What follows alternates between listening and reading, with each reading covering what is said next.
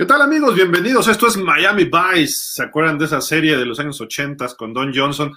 No me acuerdo cómo se llamaba el compañero, pero ahí está la imagen con Mike McDaniel y Tua Tongobaloa. Me parece que está excelente esto, eh, pero bueno, chistoso ahí y pues vamos a ver si pueden ellos eh, verse bien como en esa serie que, si no mal recuerdo, Don Johnson sacaba un Ferrari rosa blanco hermoso y pues eran policías, Miami Vice de, de ahí de la zona de Miami en las épocas de Don Shula y de Dan Marino, que pues era de lo más famoso de Miami en esas épocas, ¿no? Tanto los Dolphins como pues esta serie. Pero en fin, le damos la bienvenida a Fernando Ramírez, Javier Roldán, su servidor Gilardo Figueroa. ¿Cómo están? Muy buenas noches, bienvenidos, familia Dolphins, México Fins Up, ¿cómo están?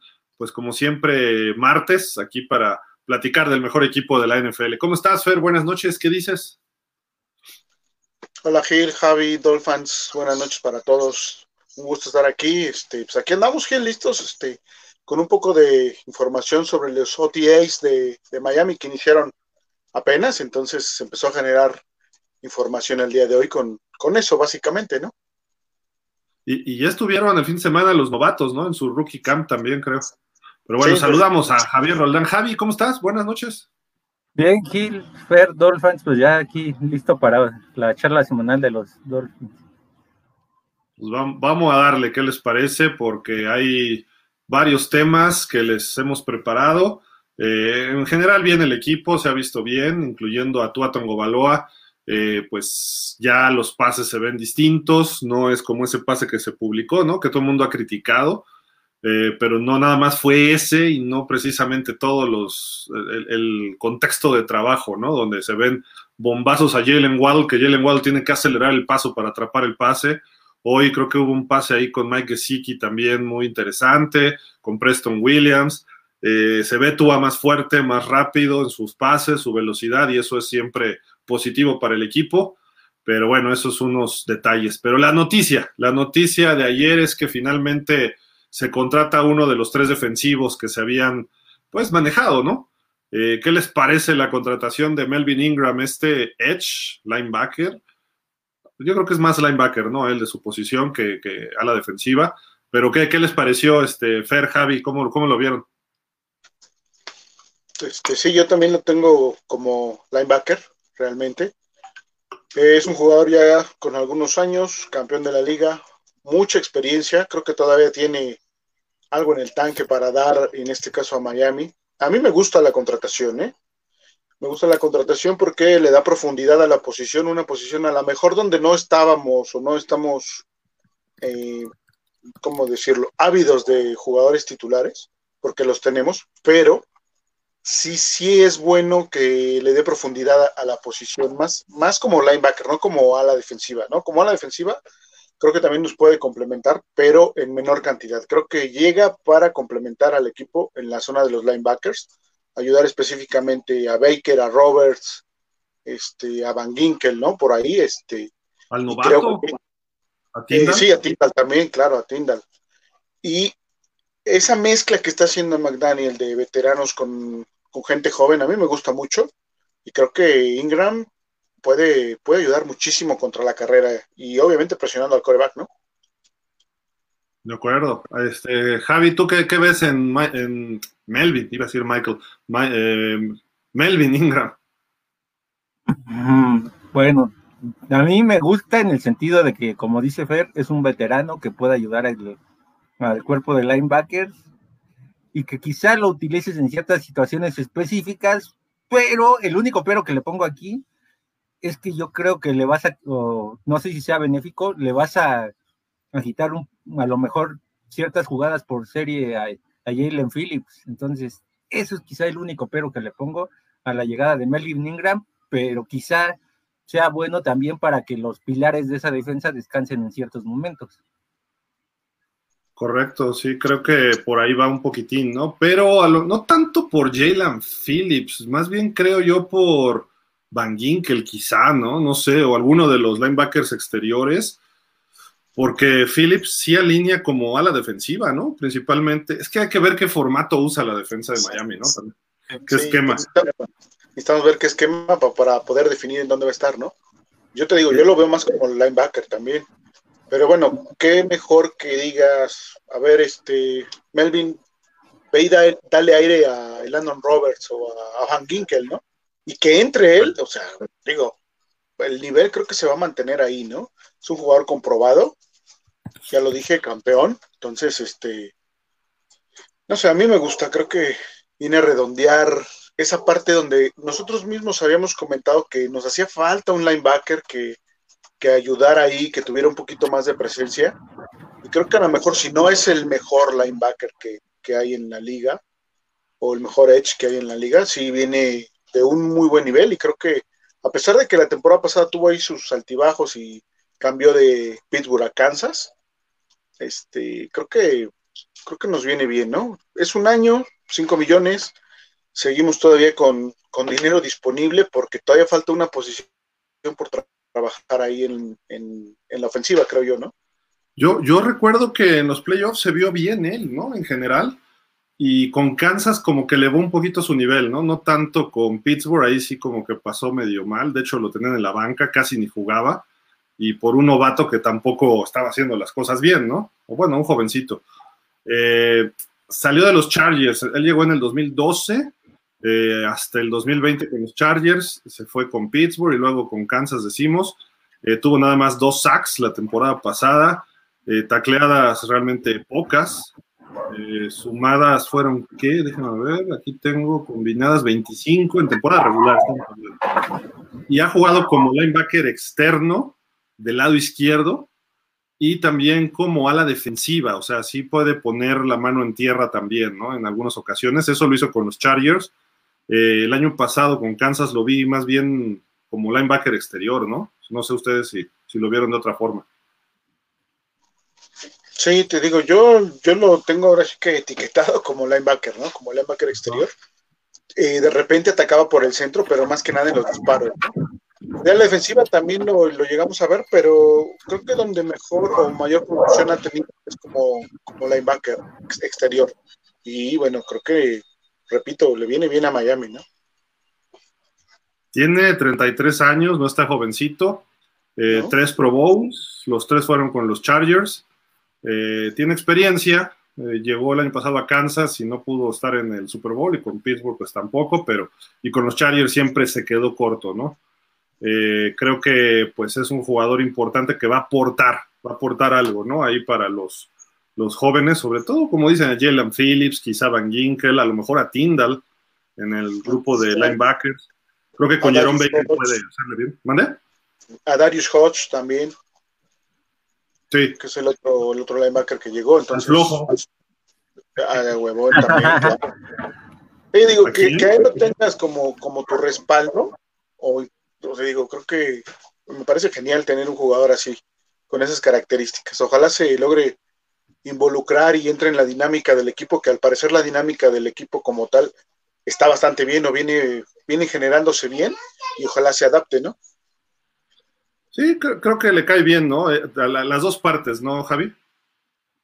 Sí, sí, ahora, quizá esa, esa parte de la variedad de formaciones que puedes implementar con estos linebackers es impresionante porque a veces puedes utilizar cuatro o hasta cinco en determinados momentos. Entonces, esto va a ser impresionante porque en algún momento puedes pensar que van a lidiar a Ingram y te ponen a Van Ginkel, en otro momento a Tyndall y pones a Landon Roberts. Entonces, quién sabe, Puede, puedes utilizar cuatro o cinco linebackers en ciertas formaciones y entre estas presionar al, al tan amado Josh Allen. Creo que va, va, va, a haber mucho para jugarle a Miami a la defensiva, ¿no? Y todavía creo que nos falta Kim Hicks, pero bueno, esa es mi opción esperaríamos, yo esperaría que llegara Kim Hicks y Treter en la ofensiva, aunque creo que ya no nos alcanza el dinero, pero yo hubiera preferido a Kim Hicks que a Ingram, sinceramente, pero lo acepto con gusto, creo que puede aportar algo, vamos a ver si se mantiene sano, si, si demuestra algo más de lo que hizo el año pasado con sus dos equipos, tanto con Pittsburgh como con Kansas. Eh, no era una posición de urgencia, quizá algo de necesidad, pero no de urgencia porque si Van Ginkel empieza a jugar lo que hizo la segunda mitad de la temporada y hace dos años, creo que no tenemos problema en un linebacker externo.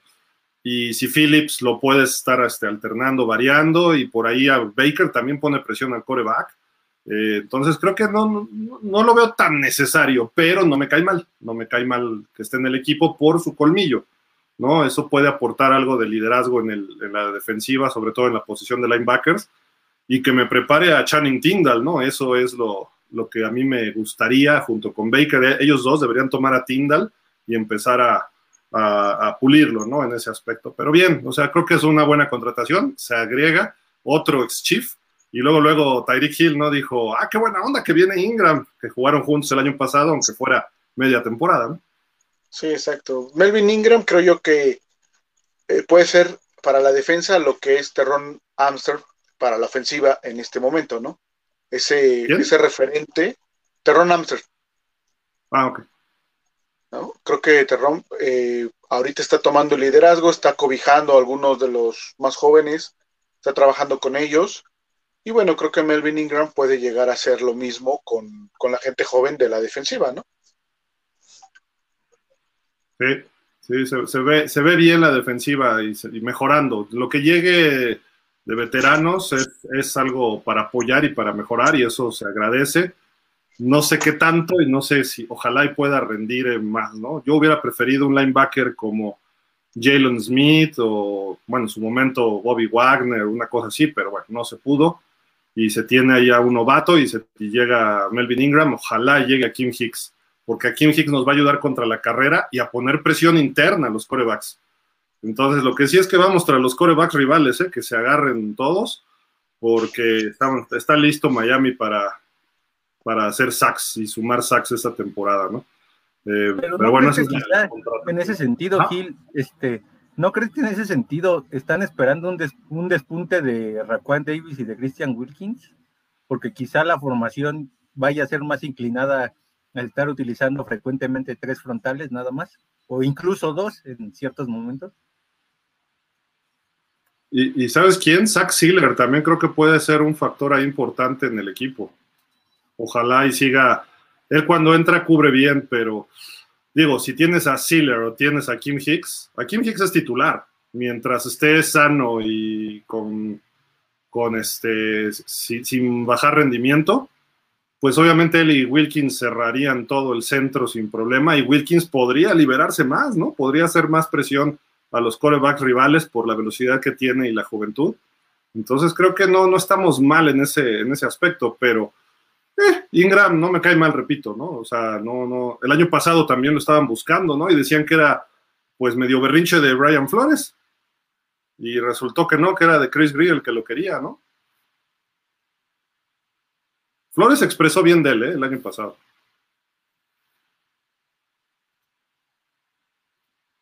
¿Se nos ofreció Fer? Creo que, creo que sí. ahí estoy, ¿no? ahí, ah, ahí está, sí. Ya. Este, Pero bueno, sí, Ahí, está. ¿Algo más que quieran agregar de Ingram? Eh, bueno, pues sería el, pues esperar que dé los resultados necesarios y, pues que tenga un impacto positivo en el equipo. Y también el que, bueno, al traer a Ingram, pues obviamente tienes que hacer espacio o tienes que empezar a hacer espacio. Y en este caso el que se va es Vince, Vince Beagle, ¿no? Que se va con, con los con los Ravens a Baltimore, entonces, bueno, es este daño colateral, por así decirlo, ¿no? Y también firmó hoy Philip Lindsay, ¿no? Con los Colts. Es correcto, también se va Philip Lindsay, su favorito de Javi. La verdad, sí me duele porque si era, si actualmente es un corredor que no ha tenido fumbles y y pues este, y te da seguridad en ese tipo de cuestión, pues debiste de haberle dado una oportunidad por lo menos hasta el campo de entrenamiento. No ha tenido fumbles en toda su carrera, ¿no? Pero bueno, o sea, de lo que algo leí, ¿no? De que creo que nunca ha fombleado, pero está joven, ¿no? Ya fombleará. Y no jugamos contra él, pero seguramente va a fomblear contra Miami en playoff. Pero bueno, ahí está la situación de Ingram, dos jugadores que ex Dolphins que ya firmaron con Ravens y con Colts. ¿Algún otro movimiento por ahí de jugadores así de relevantes? No, ¿verdad? Hasta ahorita no. No, creo que ya hoy, hoy fue en nada más. pues ya hemos mencionado también, hablando de Wilkins, ¿no? Aquí hay un dato interesante de él. 89 tacleadas la temporada pasada, que fue, empató la mayor cantidad para un liniero defensivo desde 2013 en tacleadas. Eh, este dato a mí me sorprende porque yo no lo vi tanto, pero qué bueno que esté ahí. Eh, yo le sigo pidiendo más, pero pues si lo analizamos un poco más a fondo, pues se ve que está destacando Wilkins, ¿no? Y está ganándose su contrato. Esperemos que se lo, se lo den antes de julio, ¿no? Que es donde se tiene que firmar el quinto año de, ¿cómo se dice? De, de la opción de novato. Yo le daría una extensión a Wilkins, aunque no me convenza del todo, aún así es un titular indiscutible en Miami, es un buen líder. Me gustaría verlo más, más todavía. O sea, lo que hace creo que todavía puede dar más, pero ese es un tono personal. A lo mejor estoy pidiéndole pues, cosas que no tampoco pueda dar, ¿no? O, a lo mejor en mi imaginación. Pero yo sé que hay gente que va a decir, no, Wilkins lo que está haciendo es buenísimo y, y estoy de acuerdo, no, no es precisamente el jugador que digas, híjole, lo voy a cambiar, no, al contrario, hay que tenerlo, ¿no? Yo le pediría más porque creo que él es el que puede tomar la defensiva por las riendas, por los cuernos y decir, esta es mi defensa, como lo hace Aaron Donald en, este, los Rams, por ejemplo, ¿no? Eh, Jerome Baker me quedado de ver también el liderazgo. El que veo un poco más de liderazgo ahí es Xavier Howard, ¿no? Pero tampoco es así el que diga, esto es mío, ¿no? como en su momento en Miami fue John Offerdahl, o como fue entre Zach Thomas y Jason Taylor, ¿no? No, no veo esos liderazgos como tal, pero creo que puede surgir, ¿no? Sí, como que el liderazgo en la defensiva ahorita está un poquito más repartido, ¿no? Eh, a mí me gusta Wilkins eh, como líder. Creo que sí coincido contigo en que puede dar más y creo que va a dar más en, el, en la justa medida de que los linebackers como las adiciones que son Ingram, que llega de veterano, y Tyndall, que llega como novato, si ellos funcionan, creo que le van a liberar un poquito de, trabajo ahí a, Wilkins y puede ser eh, un jugador que, despunte totalmente, ¿no? Que ya dé el, el, brinquito que le falta para ser estelar súper consolidado de, esa línea defensiva de Miami, ¿no? Sí, ya, ya que vaya a Pro Bowls, ya que lo empiecen a considerar a nivel liga porque sabemos lo que él hace en Miami, pero yo quiero que lo vean afuera y que digan, ah, este cuate es dominante. Y así no lo ven afuera. Ese es el problema, ¿no? Eh, que ojalá ya empiecen a verlo así los, los otros equipos, la prensa, los coaches, y cambie su, visión de él. Y quizá la llegada de los linebackers, como están aportando, puede que se van a preocupar más a la hora de correr el balón los otros equipos y ya no le van a echar doble o triple bloqueo, ¿no? Pero bueno, Javi, eh, a ti te, tú dices, Wilkins es al full, voy con él, o todavía le falta algo, como pensamos un poquito Fer y yo. Pues es que todavía siento que este año puede dar un poquitito más de, de lo que nos ha ofrecido.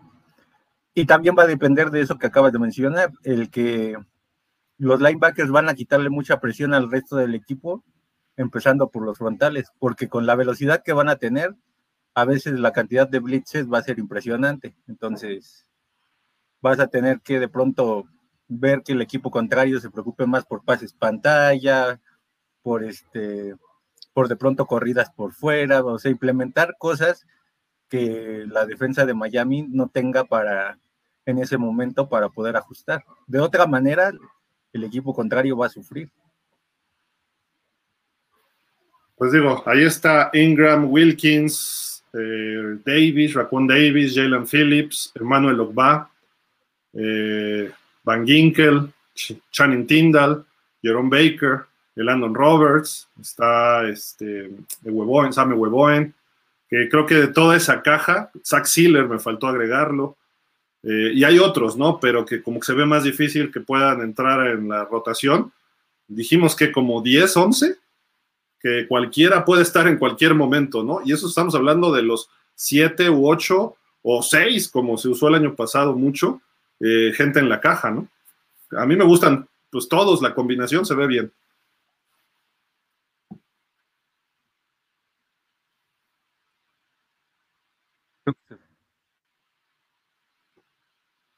Hola, hola. Es que, que se había friseado Fer, creo. Ah. Ahí sí, sí, me escucha, ¿no? Ahí está, sí, sí, sí. Sí, creo que en el papel, ya como lo habíamos comentado, el talento ahí está, ¿no? Los que seguimos, a, obviamente, a Miami toda la temporada, pues sabemos que hay mucho talento en el equipo, ¿no? A lo mejor, como dices, hacia la liga no se ve tanto, pero hacia adentro del equipo nosotros vemos que hay mucho talento y que creo que el coach eh, McDaniel tiene un problema que muchos coaches quisieran tener, ¿no? Tiene talento disponible para saber quiénes van a ser los titulares probablemente. Entonces, eso, ese problema yo creo que los coaches lo quisieran tener, ¿no? Sí, además llega, eh, llega un equipo donde está armado el otro lado donde él no tiene esa experiencia, ¿no? Eh, porque él se ha sido ofensivo toda su vida. Entonces llega y dice, no me tengo que preocupar por la defensiva, tengo tiempo para aprender de la defensiva con Boyer. Eh, esperemos que Boyer sí sea ese líder de coordinador defensivo nada más. Llegaron buenos coaches, entonces eh, la secundaria creo que va a mejorar todavía, eh, con Patrick Sortain y Sam Madison ahí. Creo que todavía se va a ver mejor. El safety este que llegó de Oregon, McKinley, algo así se llama, ¿no? O McKinney o algo así. Y obviamente llevó en Howland, más Brandon Jones, más se quedó Rowe, ¿no? Me parece.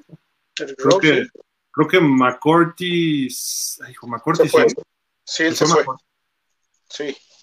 ¿Qué, otro safety hay en el roster ahorita? Nada más, ¿no? Ellos. Nada más son ellos, sí. Pero está, está armado ahí, ¿no? Sin, sin problema. Y los corners, que por ahí hay buena crítica, ¿no? De no hay Binogin y que se está viendo bien en estos camps. Digo, nada que ver con partidos, ¿no? Ni con pretemporada, que es ahí donde te ganas el puesto, pero que le ha ganado pases a Tyreek Hill y a Jalen Waddle, ¿eh? O sea. Sí, pues, está haciendo ahí. Es otro cuate muy rápido, ¿eh? Sí. Yo creo que de los defensivos es de los de los más rapiditos, ¿no? Que le puede pelear a lo mejor el, el tú a tú en velocidad a Waddle y a, y a Hill, ¿no? Guardando una debida proporción, pero sí, creo que si hace bien su trabajo y lo toma o lo inicia la cobertura en un buen momento, sí les puede pelear, ¿no? Falta ver si, si hace el equipo, ¿no? Sí, nos, dice Alfonso Montaño. Verone McKinley se llama el safety. Gracias, gracias, Alfonso. Ahorita leemos tu comentario, pero ahorita vi que apareció. Gracias. Qué bueno que, me recordaste el nombre porque lo, lo confundo yo con eh, Xavier McKinley, McKinney, que, en lugar de Noah lo debió haber tomado Miami hace dos años, ¿no? Que era safety de que se fue a los gigantes, si no mal recuerdo, y cayó hasta la segunda ronda pero pues bien, creo que Miami está, estamos bien en la defensa, esperemos que se mantengan sanos y que jueguen eh, pues a buen nivel, ¿no? Lo, único que me preocupa de la defensa es que encuentren la fórmula para frenar el ataque terrestre. El juego aéreo tenemos con qué frenarlo, pero que, no nos puedan correr, eso es lo, que yo esperaría, ¿no?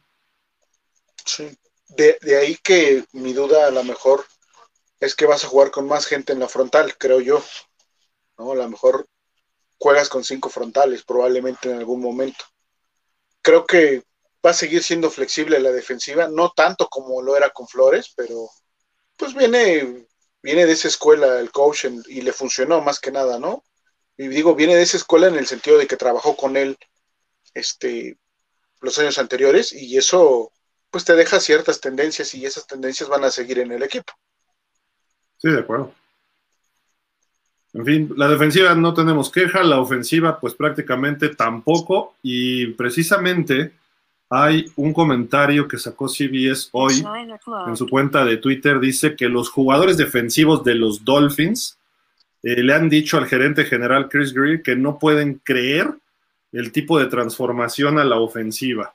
Y esto pues es muy valioso, ¿no? Porque estamos hablando muy bien de una defensa que se enfrenta dos veces por año a Buffalo, que el año pasado vio a Tom Brady, que estuvo contra Lamar Jackson, que enfrentó a los Titanes, claro, sin Henry, pero los Titanes era un equipo que corría bien, etcétera. Eh, ¿A quién más vimos así medio complicado el año pasado? Este, Matt Ryan, de Atlanta. Uh, Raiders ya dijiste. Raiders. ¿No? Entonces, que, que, se estén expresando así de tu ofensiva, pues es positivo, ¿no? Porque quiere decir que ellos están viendo algo que es a nivel competitivo en la NFL, ¿no? Digo, ahorita son en shorts, están trotando muchos, los veteranos están obviamente nada más desempolvando un poco, quizá llegan a, ahora sí que estirar músculos, pero hasta ahí, ¿no? Tampoco tenemos que tomar, no vamos a ganar el Super Bowl en mayo, ¿no? Eso es una realidad, ni vamos a ganar partidos en mayo. Eh, ni en junio, ni en julio, es más, ni en agosto. Se tiene que empezar a ganar en septiembre, pero es positivo los cambios y que se diga, oye, mira los movimientos que hace la ofensiva, lo traduces a una situación de juego o lo visualizas, lo proyectas, y si los defensivos dicen eso, me gusta, Javi, lo que está ocurriendo, ¿no? Que, se expresen así del ataque, ¿no? Sí, sí, aunque del ataque, yo siento que no me ilusiono porque hace dos, tres años, cuando se tenía Kenny Stills, Devonte Parker, Albert Wilson y todo, y se tenía un super genio como Adam Gaze, se decía que ese ataque podía ser top 10 de la liga y al final fue un desastre. Entonces, esperemos que esta vez Frankie Smith y Mac McDaniel tengan esa capacidad de por lo menos poner esta ofensiva en el lugar 15. Puede ser. Yo creo que sí hay con qué hacerlo. Hay es cosa de que se empiece a ejecutar y que se entienda todo. Y si ahorita se ve bien, en pretemporada se va a ver bien, en temporada regular va a estar bien. No necesariamente significa victorias, pero significa que, se, que puede ser competitivo, ¿no? Y que el ritmo lo irán encontrando o ya, a lo mejor ya llegan con el ritmo de la temporada, que eso es lo ideal. Sería lo mejor para que ya no, no estemos sufriendo al principio de que, ay, la ofensiva no genera ni 25 puntos, eh, te metió 30 en los Bills y tú metiste 21, ¿no? Que por lo menos metiste 31 y los Bills tuvieron que esforzarse a meter 32, ¿no? Eso es lo, lo importante que tendríamos que pensar en la ofensiva. No todos los partidos los va a ganar la defensiva, por más que quisiéramos, ni la ofensiva va a ganar todos, hasta los Bills, hasta los Chiefs, eh, Tampa, Rams, han tenido partidos de 13, 16 puntos, uno, dos por temporada, porque son ofensivas muy explosivas, pero tienes que estar en los juegos, estar preparado para un juego de muchos puntos y un juego de pocos puntos, ¿no? Y la ofensiva a lo mejor hace una serie buena o dos y con eso ganas un partido defensivo. O al revés, tu defensiva hace una o dos jugadas y con eso ganas, ¿no? Este, como el caso de, pues el partido de, eh, ¿cómo se llama? El partido de Kansas contra Buffalo de playoff, que pues no, no, no, no, no paraban de anotar uno y otro. Eh, no hubo una jugada defensiva como tal, pero el que tuvo la última serie en, tiempo extra fue el que ganó. ¿no? Entonces necesitamos pensar que puede haber partidos de ese tipo también en algún momento determinado, ¿no, Estefer? Sí, Gil, eh, voy regresando, pero entiendo que estás hablando de la capacidad de poder cerrar los juegos, juegos de, de muchos puntos, en donde pues vas a necesitar de eso y que tu defensiva también limite, ¿no? A lo mejor no los va a parar, pero sí que los limite de cierta forma. Caso Buffalo, por ejemplo, caso Chargers, que son equipos que hacen muchos puntos y que sí tienen que a lo mejor la defensa contener un poco, pero la ofensiva debe de, de generar los suficientes puntos para ganar esos partidos. Y ese es el siguiente escalón probablemente que Miami tendrá que dar en la segunda mitad de la temporada, ¿no? Después de poder establecerse bien ofensivamente, creo que de la mitad de la temporada hacia adelante podría empezar a trabajar los juegos de esa manera. De acuerdo. Sobre pues todo porque el equipo. Sí, sí, sí. Sobre todo porque el equipo en, en los últimos cinco o seis años es de lo que ha carecido. Puede jugar bien el primero y el tercer cuarto, pero el segundo y el cuarto cuarto de pronto desaparecen, de la nada desaparecen. Entonces, ojalá y este equipo ya tenga consistencia tanto en la primera como en la segunda mitad para poderse mantener en la pelea en cada partido. Ese es un punto importante para los Dolphins en general, ¿eh? consistencia. Creo que eso puede definir la temporada de todos los niveles, empezando por Tua, la defensiva que pueda aguantar todo el partido y eso dependerá un poco que la ofensiva tenga más, más tiempo el balón, ¿no? También corriendo bien, un, ataque terrestre consistente va a cambiar todo, porque la, consumes más tiempo al reloj, descansas a tu defensiva. Eh, la, la defensiva contraria está pensando en que vas a correr el balón y entonces Tua va a tener mucha liberación de estrés y de presión eh, y va a poder tener un juego aéreo eh, mejor. Y además, mucho más vertical, porque va a tener más tiempo de protección, o en un play action se va a dar más tiempo.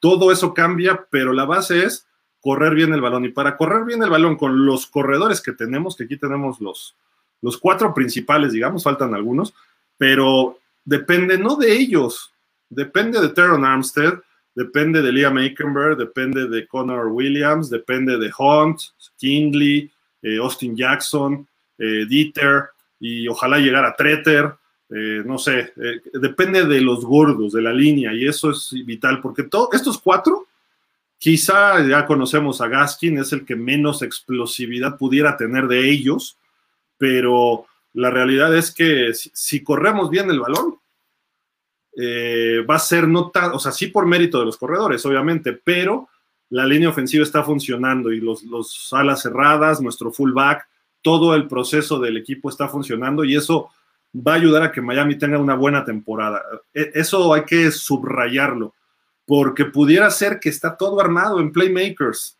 eh, corredores, en Edmonds, Raheem Monster, Sonny Michel, Miles Gaskin y los que quieran. Los receptores, tenemos velocidad con el Cheetah, el Pingüino, Cedric Wilson y los que ustedes quieran, altura en Preston Williams pero si los linieros no funcionan, ahí sí podríamos tener una temporada pues parecida a la del año pasado.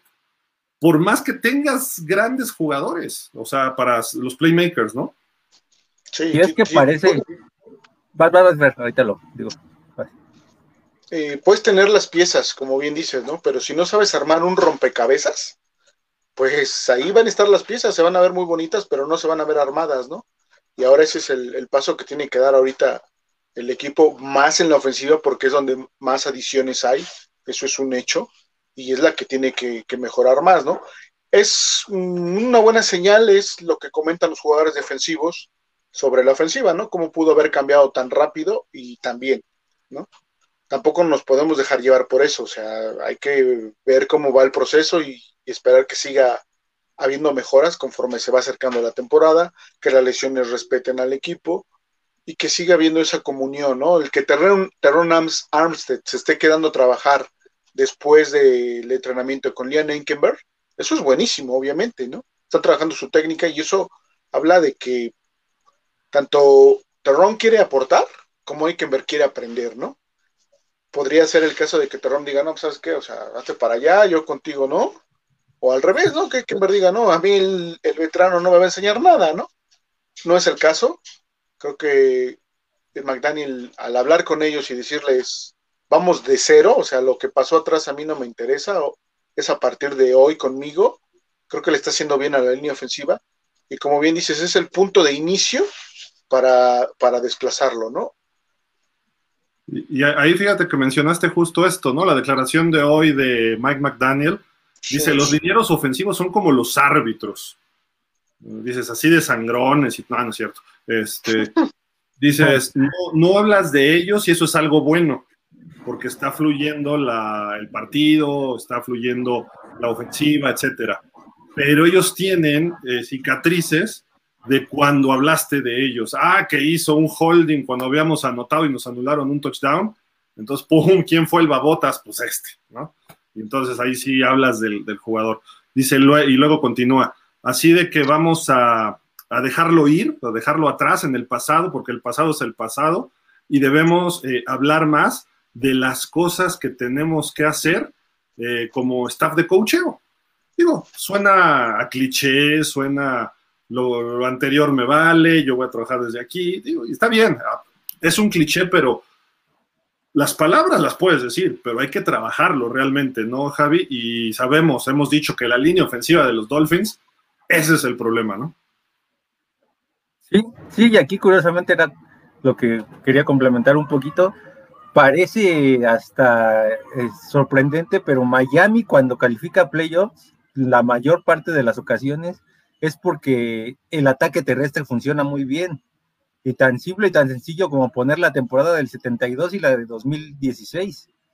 El ataque terrestre fue la base en ese tipo de temporadas y el coreback nada más se dedicó a administrar el resto de los partidos. Ya en ese caso, en el 72, Ed Morale y pues ya Brian este Bob Greasy y en el 16 pues Ryan Tannehill, entonces... Y, en el 8 pues, la Wildcat, ¿no? Con, también. Con Ricky y con Ronnie. Brown. Entonces, ojalá y como dice Fer, el trabajo que estén haciendo los linieros de la mano de Terron Amster sirva para que incrementen su nivel y al final pues no sepas si vas a este quiénes van a ser los titulares hasta lo mejor momentos antes del primer partido.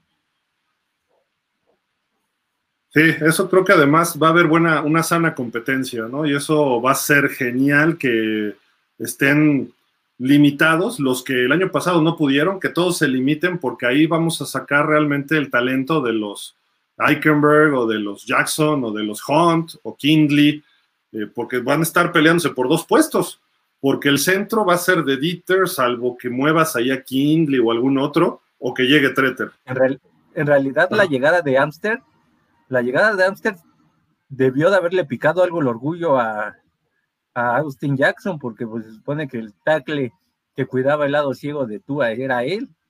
Entonces, aquí es cuando ya él tiene que decir, yo voy a demostrar que este, de qué estoy hecho esta temporada. Sí, de acuerdo. Y, no va a ser el tackle izquierdo, va a tener que aprender a hacer tackle derecho si quieres formar parte de Austin Jackson y ser el relevo de Armstead por si había una lesión o algo, él tendrá que entrar eh, en, esa, en esa posición. Pero bueno, ahí está la, situación de la línea ofensiva. Me gustó lo que dijo Mike McDaniel. Suena muy trillado, repito, pero eh, es lo que se tiene que decir, pero más que lo que se tiene que decir es lo que se tiene que hacer. Y creo que Miami lo puede trabajar. El hecho de que el coordinador ofensivo haya sido coach de línea, creo que ya es suficiente eh, eh, muestra de que van a atacar por ahí, ¿no? Sí. Sí, o sea, se está viendo lo poco que se ha visto eh, hasta ahorita, obviamente, de, la participación de los jugadores en el campo, es congruente lo que dicen con lo que hace. Entonces, hasta ahorita creo que, que va bien, esperemos siga de esa misma manera y si siguen así, pues seguro un buen futuro, ¿no? Sí, hay una combinación correcta en todos los aspectos en Miami y eso lo agradecemos, la verdad, porque sí eh, se veía débil eh, o parte del staff, la línea, la ofensiva completa el año pasado, eh, la defensiva se veía muy bien, pero pues faltaba algo. Este año, la lógica, repito, vamos a pensar que se mejore un poquito a la ofensiva, un poquito. Con eso es suficiente para ir a playoff, porque vamos a ganar un juego más vamos a estar de 10 a 11 victorias y va, eso nos pondría en playoff, esperemos, ¿no? Pero si se mejora considerablemente, vamos a pelear la división. Y si se mejora lo que se espera con lo que se tiene, podríamos, ¿por qué no pensar en estar peleando un boleto al Super Bowl en un momento determinado? Pero eso hay que ser un poco más mesurados, ¿no? O sea, hay que, hay que pensar, paso uno, una ligera mejora, playoff. Paso dos, una buena mejora y final de conferencia. Y un paso tres, ya estar en, un Super Bowl, que se está trabajando bien. Y obviamente dependemos de que mejoren los gordos que no habían funcionado y que mejore Tua. Que Tua se está viendo bien ahorita. Repetimos, no es para echar campanas a volar ni para criticar cómo se le han ido encima a Tua, ¿no? O sea, ni un lado ni otro. Hay que ser un término un poco más justo, ¿no? ¿Por qué? Estamos en ni siquiera en pretemporada, pues, estamos en el off-season. Sí, hay que, tomarlo como es. Ni, ni, fue el peor pase, ni es el mejor pase el de ayer o de hoy, no recuerdo fue, cuándo fue. O los mejores pases de hoy, o los que publicó Tyreek Hill, ¿no? Hoy se vio bien, ¿no? Sí, se vio bien. Y probablemente mañana se ve mal, ¿no? Y mañana le interceptan dos, probablemente, ¿no? Y bueno, no por eso va a ser el peor coreback. Entonces, está trabajando bien, que siga trabajando porque le falta todavía, tiene que trabajar. Su, coach ya dijo que es un jugador capaz de hacer todas las rutas. Eh, tengo mi duda con una trayectoria afuera, necesito verlo más, pero ahí es donde ha padecido mucho, ¿no? Hay que esperar y ojalá que sí, y sea el coreback que pueda hacer todas todas las rutas o que puedan sus receptores hacer todas las rutas y el completar todos esos pases, ¿no? Si es eso, excelente, porque vamos a tener una temporada ofensiva pues productiva. Pues ahí está la, situación en general del equipo, hablando de línea ofensiva, etcétera. Hay un dato que, amigos, Si no tienen cuenta, ábranla. Vamos, esto es Twitter. Y tendríamos que recomendar y mejorar porque esto es el Twitter, los números de Twitter al día de hoy. No es posible que Miami sea el quinto peor. Los Dolphins, el quinto peor en número de seguidores de Twitter, apenas arriba del millón de seguidores. Eh, no, no, no creo que sea algo digno de esta franquicia. Se entiende el por qué, ¿no? Creo que estamos eh, claros. Justo hoy en pausa estábamos comentando de las victorias en playoff desde el 2000 para acá.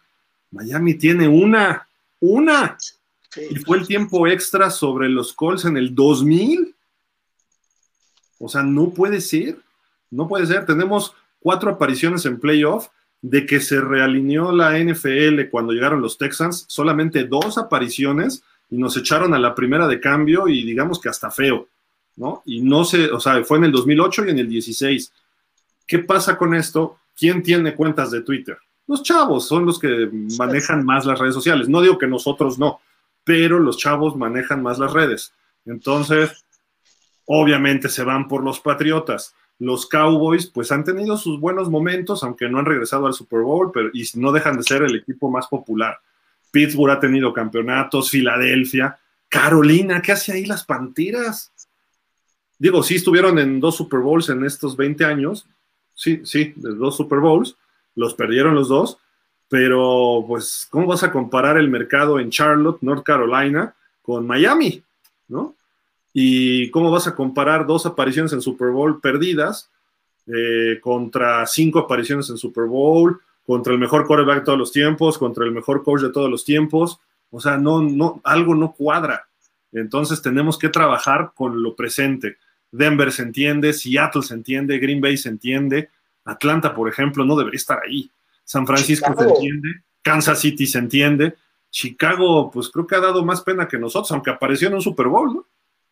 Sí, pero ahí sí me brinca mucho ¿eh? que esté Chicago, porque es un equipo que lleva también muchos años sin, sin hacer cosas interesantes y, es un, algo similar a nosotros. Entonces, eh, que estén hasta allá y nosotros de plano hasta, hasta, abajo, entonces sí, sí brinca mucho, ¿no? Vamos, hasta los Texans están ahí, que es el equipo más jovencito, ¿no?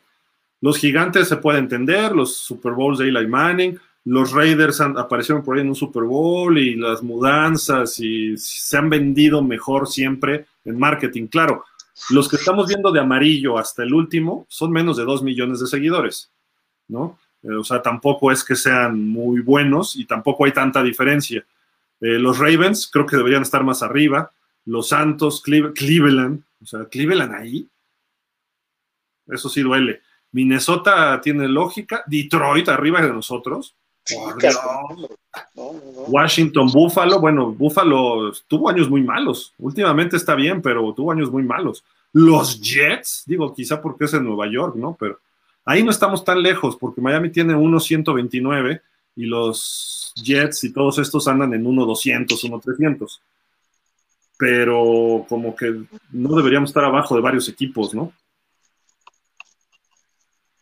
Sí, deberíamos de, competir más en, ese, en ese rubro, ¿no? No quiere decir que, no hay afición por el equipo, pero sí habla de que no hay afición joven por, los Miami Dolphins, ¿no? Creo que somos los, los de tiempo atrás los que lo seguimos y actualmente pues no, no ha habido esa, ese cambio generacional y eso va a venir obviamente con las victorias. Va a venir con temporadas ganadoras, va a venir con jugadores eh, que sobresalgan, y obviamente con campeonatos, ¿no? Entonces, de entrada, pues nosotros tenemos que participar ahí para lograr que, este, que el equipo suba, ¿no? Sí, sigan a los Dolphins, o sea, si tienen cuenta y si no abran una y pónganle, yo me llamo Pedrito, Pedrito Dolphins y sigan a los Dolphins, o sea, hay que empezar a elevar los niveles. Síganos a nosotros en Twitter también, en Dolphins México FinSop, échenos la mano con pausa. Eh, a lo mejor no, no ven su Twitter nunca, pero suben los likes y suben los seguidores, ¿no? Entonces, eso es importante para empezar a generar más, más ruido en este, en este aspecto, ¿no? Pero, eh, Javi, tendremos que hacer algo, pues, trendings, ¿no? En lo que sería eh, la, la, cuenta de Twitter de los Dolphins, ¿no? Estás muteado. Hasta para que los Tejanos y los Jets este, nos estén ganando, eso sí ya es lamentable. Eso sí duele. Sobre todo los Jets, los Tejanos, como sea, dices. Pero los Jets sí, sí es increíble que todavía estén por encima de nosotros. Y solo superamos a quién era, eh, Chargers.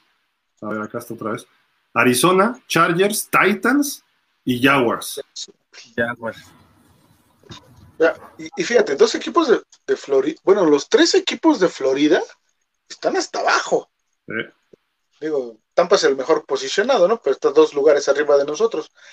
Y si brinca un poquito que, Florida no, no destaque en ese aspecto, ¿no? Y los dos de Los Ángeles andan bien bajos, pero los Rams van a empezar a, elevar, ¿eh? Sí, sí, sí. Y los Chargers tampoco dudaría que empiecen a despegar pronto. Sí, eh, también.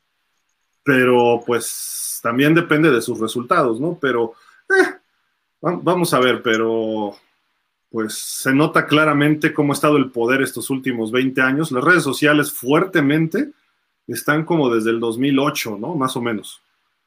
Por ahí, 2008, 2010 empezaron a crecer exponencialmente, ¿no? Ya lo que hay ahorita no se esperaba eso en 2010, ¿no? Pero entonces dices, pues va, tiene lógica, dos apariciones en playoffs, sin victorias, eh, lo contrastas con los títulos robados o no robados de los Pats, los de Pittsburgh, los de hasta Philly, ¿no? claro. Duele, duele, pero creo que se puede recuperar Miami pronto de ese, en, ese, en ese aspecto, ¿no? Pero bueno, vámonos con otros datos. Eh, otros datos no. Vámonos con, con otra información. Eh, por aquí tenemos, ahora sí, los Tua haters. Ahí les van cosas para que puedan este, hatear. Y, regresó Javi. Y regresó Javi de repente. ¿Quién sabe por qué? Decimos de los haters y aparece Javi. qué coincidencia. No, pero bueno, este dato no es tanto para haters. Es lo que ocurrió el año pasado en Tua, en sus pases de 1 a 10 yardas y de más de 11 yardas. Esta gráfica la sacó ESPN, que tienen ahí sus, eh, pues, sus cuestiones de, mediciones. Eh, porcentaje de completos en corto, 77, pero en más de 11 yardas solo el 44. Eso me preocupa. En parte es que no le daban protección, en parte fuera de ritmo, que no tenía playmakers, pero eso tiene que cambiar este año para Tua, ¿no? Eh, y esto significa lo que volaba el balón, ¿eh? más aparte lo que producían en yardas después de la recepción. Luego, en porcentaje de, completos en corto yardaje, segundo. No le, no le reclamo nada. 15 touchdowns, 4 intercepciones. Pero en más de 11 yardas estuvo el sexto peor, ¿no? O el séptimo peor. Entonces dices, no puede ser. Y solo un touchdown largo, que fue el de Mac Hollins, ¿no? Eh, por seis intercepciones. Ahí se ve claro que tiene que trabajar en la profundidad de sus pases. Lo ha hecho esta temporada y creo que lo ha hecho bien, ganando fuerza, velocidad, eh, mejor técnica, etcétera. Ya, ya dos años de que se recuperó de la lesión, creo que va por buen camino en ese aspecto, pero no se trata de odiarlo ni de amarlo, ni de que, ay, ya están atacando a Tua, no, es para que se note lo que tiene que mejorar y lo que tiene que trabajar tanto Darrell Bell como Mike McDaniel. Este, Javi, voy contigo ahora sí para que eh, hagas, hagas tu análisis ahí.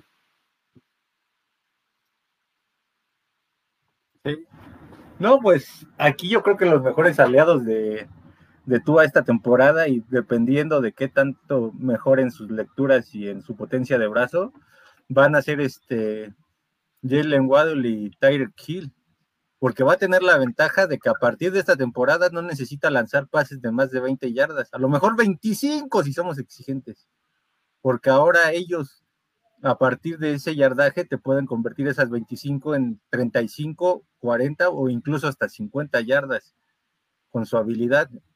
Ahí es donde él sí tiene que, este, que mejorar muchísimo para que esas estadísticas se vean mejor. A lo mejor no llegues al top 10, pero que ya él aparezca entre los 15 primeros sería benéfico para Miami. Por ahí vimos el lunes, Fer, también, los highlights de Tua en colegial, sobre todo todos sus pases de touchdown, o todos sus touchdowns, incluso corriendo, sus pases son en un rango de 25 a 35, sus pases largos. Por ahí tiene dos, tres de más de 40, 50 yardas, de que, viaje el balón, ¿eh? no necesariamente que se escapen.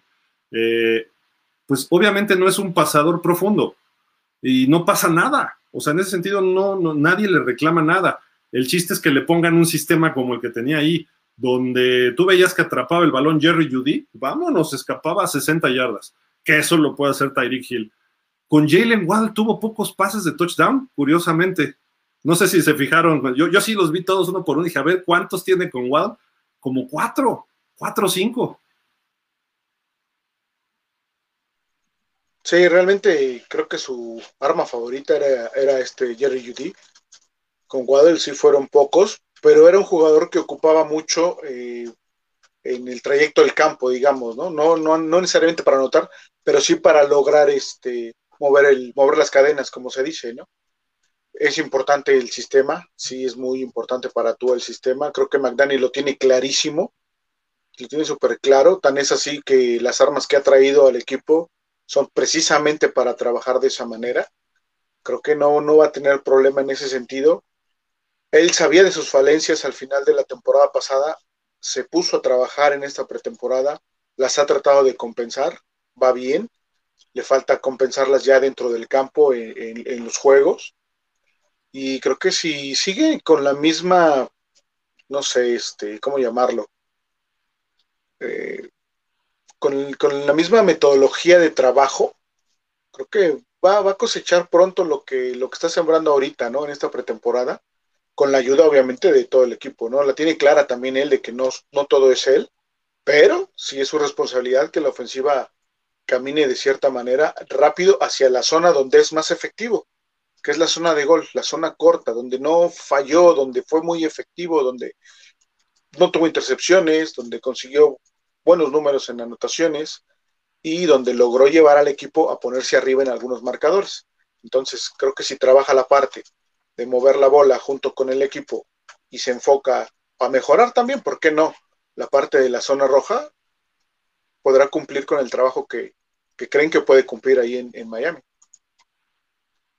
Y que es donde va a estar su fuerte, porque pueden ir avanzando por tierra durante todo el campo, ¿no? O sea, todo el transcurso de la, del campo, pueden ir machacando a la defensa y él llega y hace el pase de touchdown en el momento importante, o corre, porque también tiene habilidades para correr en corto yardaje él. Y como está más fuerte ahora, creo que puede pues lo vimos el año pasado, planchó a un Jet, ¿no? Llegó así con un safety y lo planchó. Claro, decir, que le pregunten al safety de los Jets cómo le fue en esa jugada, ¿no? es que parece un tanquecito, ¿no? Tua. Sí. No, y las fotos que vimos, ¿no? Está, está más trabajado, está un poquito más fuerte, o mucho más fuerte. Dice Javi que las vitaminas NFL son efectivas, sí, tiene toda la razón. Y este, que no, que no me gustaría que, que, que empezara a correr demasiado, ¿no? Que fuera un recurso nada más que no fuera por sistema, obviamente. Y creo que si, ah, si lo hacen así, van a funcionar esas carreras que tenga tú, esas escapadas. Le van a dar, a lo mejor es un tercera y ocho y lo va a lograr conseguir, o va a poderse meter a zona de, gol de campo para, para que así se ejecute el gol de campo. No sé, son detalles que, pueden ser positivos, eh, ocupando esas carreras esporádicamente, ¿no? Por parte de tú. Oye, Javi, esta sí es como de los haters, ¿no? Esta estadística que salió. Sí, este, ya, está, ya hasta de broma lo decía que la ponía de foto de perfil para, para este, nada, para disfrutarla un poquito, pero ahora curiosamente puede mejorar, pero no por la, tanto por la potencia de brazos, sino por la habilidad que van a tener los receptores de Miami.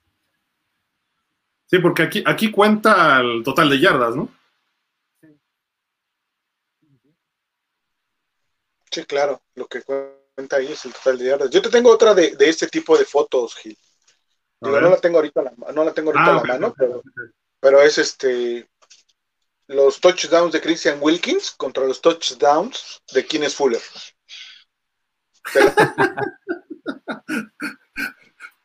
¿Cuántas recepciones tuvieron y cuántas de touchdown? Yo creo que le gana a Wilkins a Fuller. Le gana a Wilkins, exacto, le ganó Wilkins. Entonces, le ganó a él, le ganó a, este, a Preston Williams, y a quién me le ganó. No recuerdo a quién más, pues está por arriba de tres o cuatro receptores que estuvieron, ¿no? es que Miami el año pasado era Waddle y era Gesicki. Exacto. Y a veces Parker, ¿no? O sea, no, no hicieron buen clic y Parker medio de altas bajas, o sea, no. Oigan, esto sacó NFL Network, también de Tua, que se me hace injusto. Eh, sí, ganados y perdidos, pero a final de cuentas están en las mismas condiciones de que pues, se quedaron fuera los dos de playoff. ¿De qué te sirve el 13-8 si no fuiste a playoff? Lo mismo que el 15-17, ¿no? De, de Herbert pero el porcentaje de completos es el mismo. El problema es las yardas por intento, que ahí no viene. Y luego ve las yardas por pase.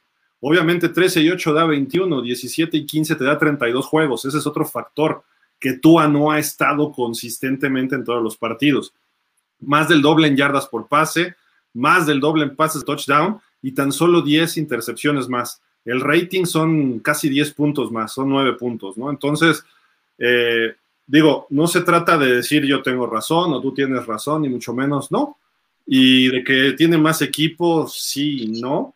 Entonces, ahí está. Y lo dijimos, Justin Herbert estaba listo para el NFL y tú hay que trabajarlo. Y lo está trabajando ahorita Mike McDaniel, y lo está trabajando Darren Bevel, y lo está trabajando Frank Smith, y todo el equipo está trabajando para que Tua tenga las mejores opciones de ganar. Lo que yo sí dije, y aquí es donde es cuando tomas la decisión como equipo. No es criticar a Tua, es criticar a Greer. ¿Por qué? Porque tú con Justin Herbert pones el sistema que quieras. Tú con Joe Burrow pones el sistema que quieras. Tú con Trevor Lawrence pones el sistema que quieras. Con Tua no, tienes que hacerle un sistema específico para él. es, eso es la única crítica que hay. Y no estoy diciendo que Tua sea menos malo o más malo, ni mucho menos. Tiene sus limitantes. Que los otros corebacks pues las tienen, pero tienen para crecer a lo bestia. Y Tua no va a lograr nunca hacer pases de los que hace Justin Herbert o Joe Burrow o Trevor Lawrence, pero no significa que no pueda ganar más campeonatos. O sea, eso es, es lo importante que hay que entenderlo y hay que dejarlo muy claro. Y no significa que odie a Tua, y no significa que ame a Herbert, sino simple y sencillamente son las condiciones de cómo están los dos corebacks y agrego siempre a Lawrence y agrego a Burrow. Eh, son características muy distintas, físicas, lecturas, eh, fundamentos, técnicas de corebacks muy distintos. Tua se parece más a Drew Brees, Tua se parece más a Russell Wilson, eh, se parece más a Chad Pennington, y los otros tres, no sé si les recuerda, pero se parecen más a un Dan Marino, a un John Elway, a un Brady, corebacks altos, grandes, fuertes, que sí se pueden mover. Marino no, pero los demás se podían mover. No es su principal virtud, pero su virtud es un, eh, como le llaman, un gunslinger, ¿no? Este, como Brett Favre era, o como era mismo Rodgers, ¿no? Que pueden hacer los pases desde el centro del campo y fum, fum, fum, fum, y lanzar bombas por todos lados. Esa es la diferencia, ¿no? Nada más. No se me hace justa la comparación, pero nos remontamos hace tres años, ¿no? Pues yo creo que si, si esos números los logra, bueno, no los números, los porcentajes, los logra replicar o subirlos un poquito en estos 17 juegos, que en vez de que sean 12, 13 juegos, sean 17 con esos números, exponencialmente va a subir mucho su, sus números totales de yardas, sus touchdowns, obviamente, y bueno, lo vamos a ver un poquito más, más parejo, por así decirlo, a lo mejor en relación a una comparación con Herbert, que pues él sí estuvo toda la temporada, ¿no? Esa es una. Y la otra, lo que comentabas de, de Greer, yo creo que el acierto de Greer es saber que es, bueno, creo que Greer sí sabe que, a quién tiene de coreback, y por eso trajo a McDaniel, y por eso le están armando el sistema que le están armando. Sería un error de Greer querer traerle jugadores para el estilo de Herbert, por ejemplo. O, del estilo de Burrow.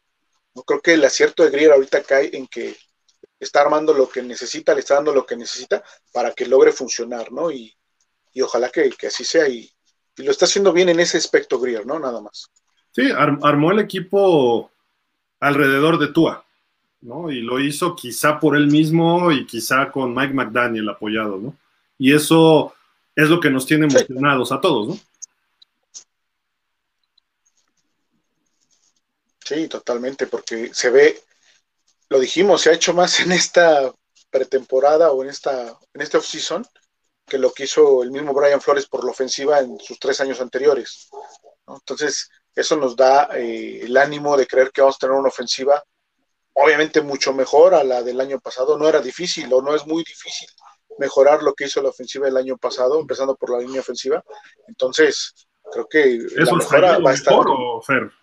Sí, sí, claro. y la mejora se va a ver, entonces, poco o mucho se va a ver. Ahora falta ver qué tanto se mejora, ¿no? Ojalá sea mucho para que se logre alcanzar lo, lo que hemos estado platicando ya en programas previos de, obviamente, un mejor juego y que como consecuencia haya playoffs y que como esa consecuencia de playoffs se logre avanzar. Y pues ya viene toda ahí la bolita de nieve que pues eso trae más aficionados, puede eh, caer un campeonato, ya sea divisional o de conferencia, y así nos vamos, ¿no? Y pues todos felices y contentos. No, no creo que solo traiga más aficionados, sino que revivan los que están escondidos. sí, también. Porque creo que muchos están escondidos. O sea, híjole, normalmente eh, podemos cambiar de novia, de esposa, de amante, no, ¿verdad? No, no, me pasé, de, este, de, novia o esposa, pero difícilmente cambias de equipo. Pero cuando tu equipo va tan mal, o ha tenido tan malas, que normalmente dices, pues mejor me quedo calladito, sí voy a la reunión con los cuates, pero pues no presumo nada, o sea, ya hablando como fan, ¿no? Entonces dices, mejor así, calladito me veo más bonito. ¿Por qué? Porque el otro le va a los Pats el otro le va a Pittsburgh, el otro, aunque sabes que el de Dallas va a gritar, bla, bla, bla, bla, bla, pero también anda igual que nosotros en playoff, ¿no? Creo que tienen tres victorias desde el 2000 y nosotros una, ¿no? O sea, tampoco es, o el de Raiders también, no, nosotros somos los malosos, pero Miami no tenía con qué. Nosotros le competimos a Detroit y a Cleveland y a, eh, los Jaguares desde el 2000 para acá, ¿no? Y los Jaguares nos dieron una tunda un día, ¿no? Entonces, eh, ¿a qué voy con esto? De que, pues ahorita si nos metemos a playoff, les apuesto que de repente va a salir gente hasta de las coladeras, ¿no? De, yo le voy a los Dolphins y sí, y van a salir los verdaderos Dolphins de mucho tiempo atrás, y qué bueno, ¿no? La, la cuestión es, yo lo que les digo es, pues no nos sintamos con pena, aunque nos vaya mal, ¿no? O sea, nosotros aquí hemos dado la cara en las malas y en las muy malas, siempre, ¿no? Y este, a mí me tocó trabajar para los Dolphins cuando después del 2007, que fue asqueroso. Y dices así, ¿y ahora qué, presentamos, no? O sea, ¿de qué hablamos? Y fue el año que se meten a playoff después y dices, wow, entonces ahí sí como que nos sorprendimos y empiezas a trabajar eso. No es cierto, fue después, hasta el 2009 que entré con ellos.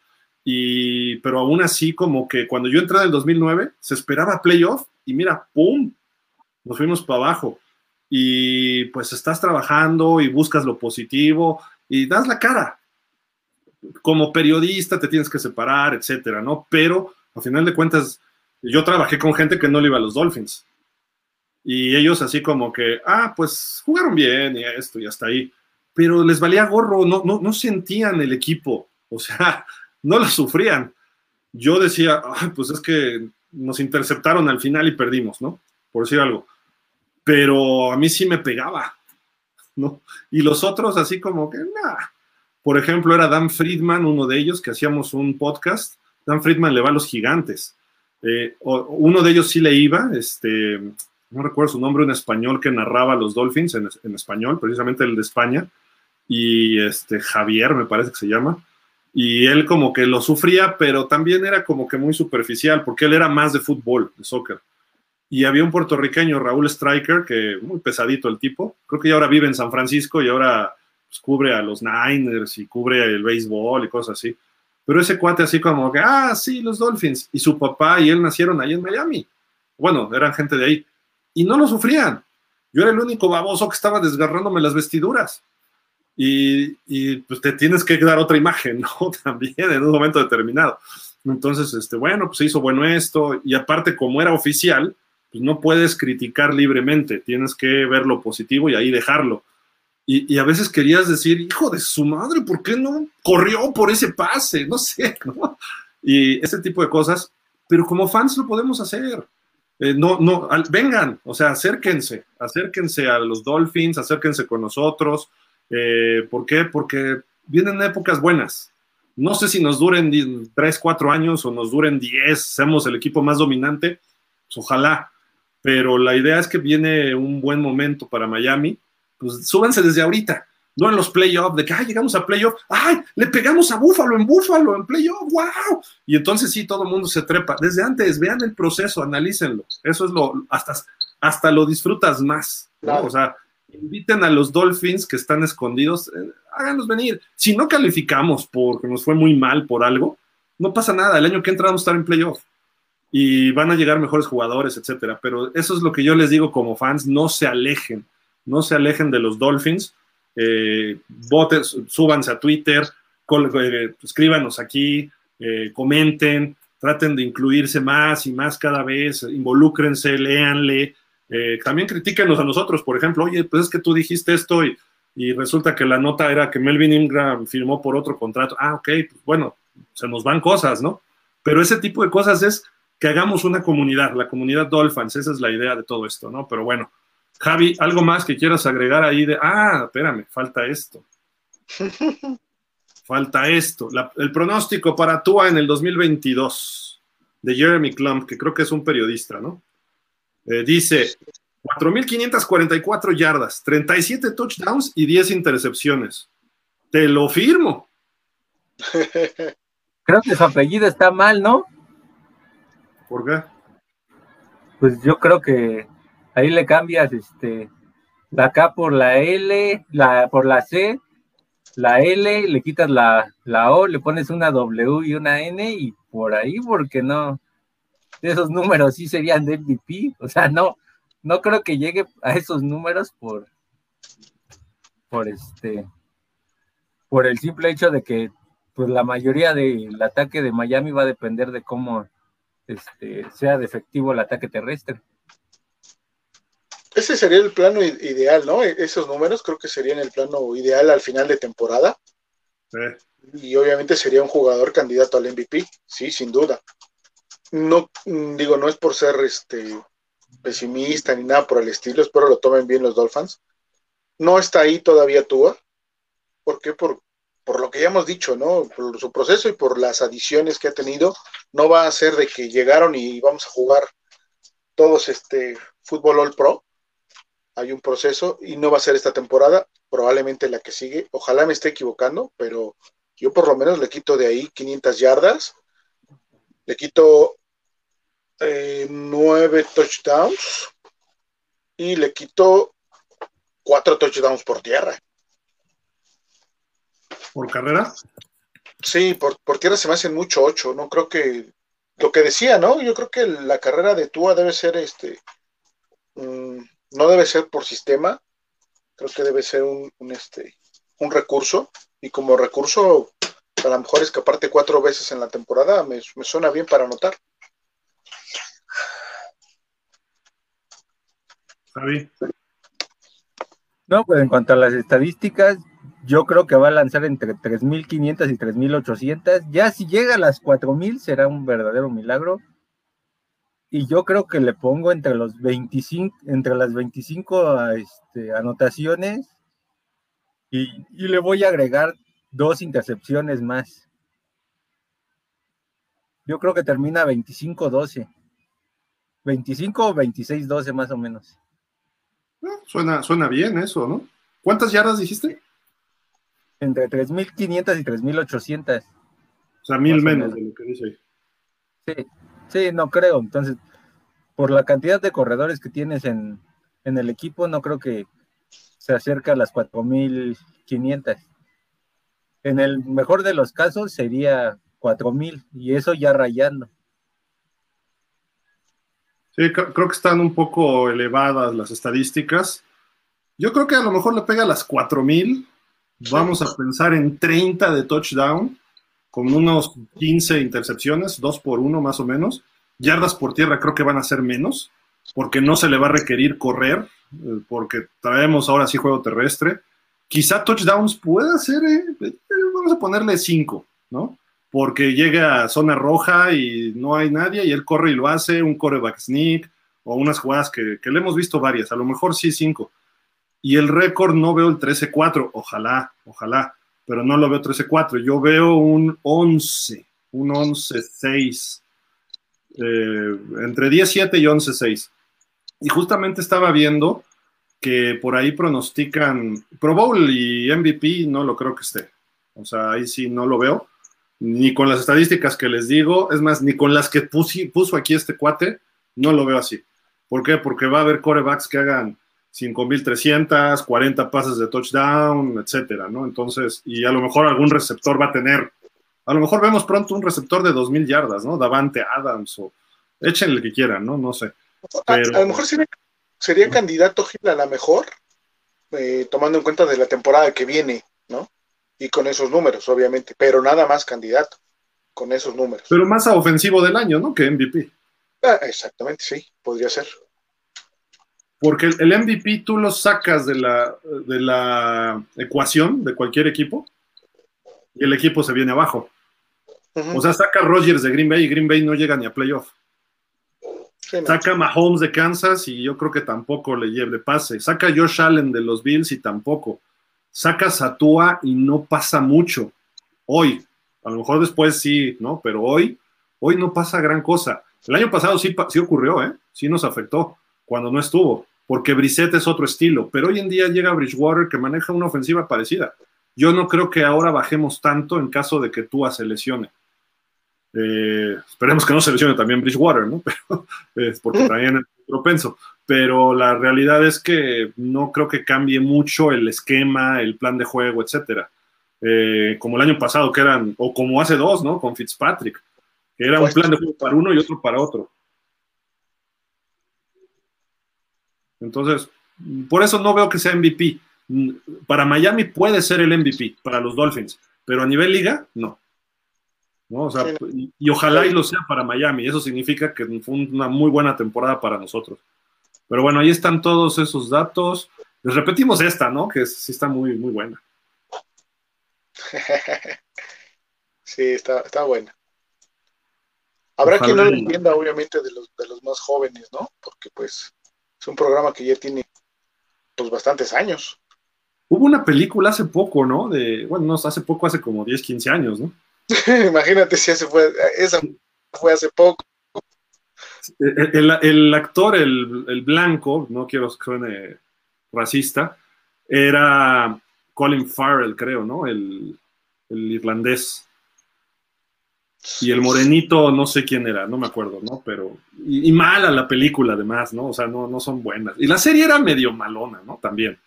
Pero.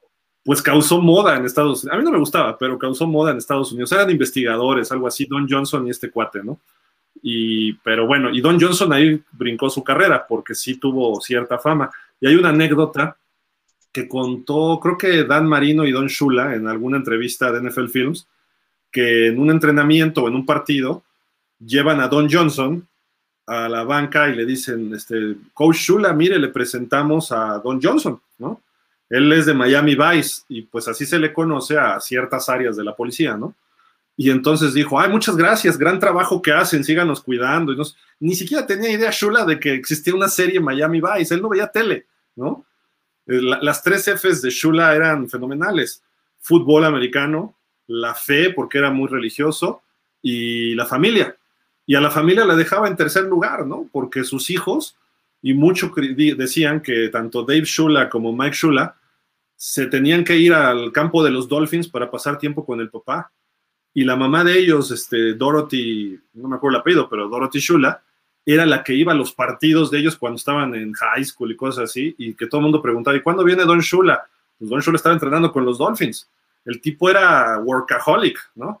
Y este, entonces se metía ahí todo el tiempo en los Dolphins, iba a un partido por ahí, pero los hijos, lo, decía Dave Shula, para estar con mi papá teníamos que formar parte de los Dolphins, porque no había tiempo para estar con él.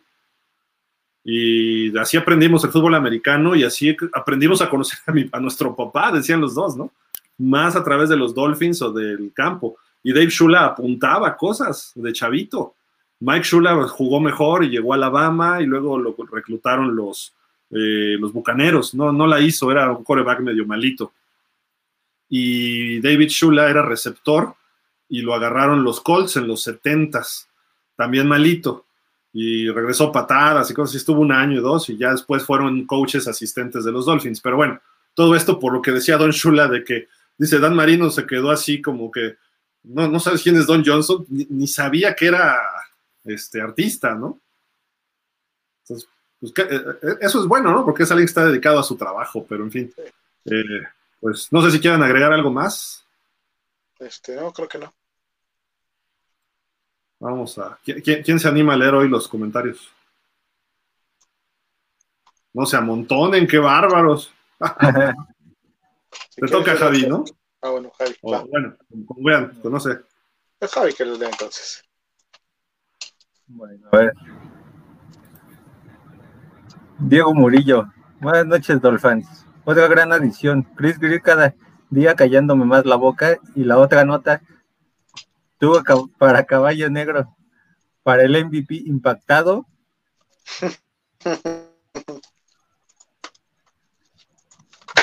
No lo sé. Yo, yo no lo veo, pero ojalá y sí. Estaría genial, pero sí, creo que no. Jorge Roldán. Amigos, buenas noches a todos los Dolphins. ¿Qué ole, Jorge? ¿Cómo estás? Roldán, ¿es tu tío, primo? ¿Qué es este, Javi? Primo. Ah, saludos, saludos a Jorge. IDSP, ¿qué opinan de la predicción de Fox que Miami tendría récord de 5-12? Pues diles que no se metan esas cosas cuando tengan que hablar de cosas serias, ¿no? O sea, o que platicamos a Miami va a quedar 8 o 9 ganados, y eso es una mala temporada.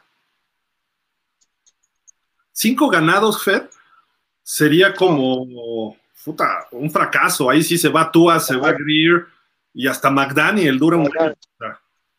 Sí, se van los, los tres, pero caminando luego, luego. no, no. O sea, ¿está difícil el calendario? Pues sí, pero eso no significa que, estemos así. Creo que un mal año sería ocho, siete, ocho ganados. Imagínate, cinco. Sí, y, con lo que decíamos el otro día, ¿no? Ya no es Phew, nos tocan los Dolphins, no es, uch, nos tocan los Dolphins, hay que aplicarnos, ¿no? Entonces, ya el juego ya es más parejo. ¿Quién de Fox dijo eso, Keith? A ver si nos puedes decir. Espero que no haya sido Carlos Rosado, porque sí lo agarro a Cocos. Bueno, me agarra a Cocos, está muy fuerte todavía, pero, pero le reclamó, oye, ¿cómo dices eso? ¿Qué pasó, Carlitos? O, es Fox gringo, Creo que fue Fox Estados Unidos, ¿eh? Ah, entonces fue Terry Bradshaw que andaba borracho o algo. O Jimmy Johnson de ardido.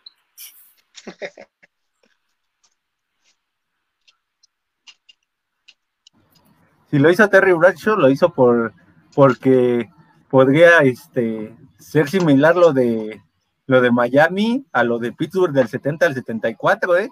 Tener un equipazo y que tu coreback no responda hasta que ya de plano lo hagas comer banca, así como le pasó a Bradshaw.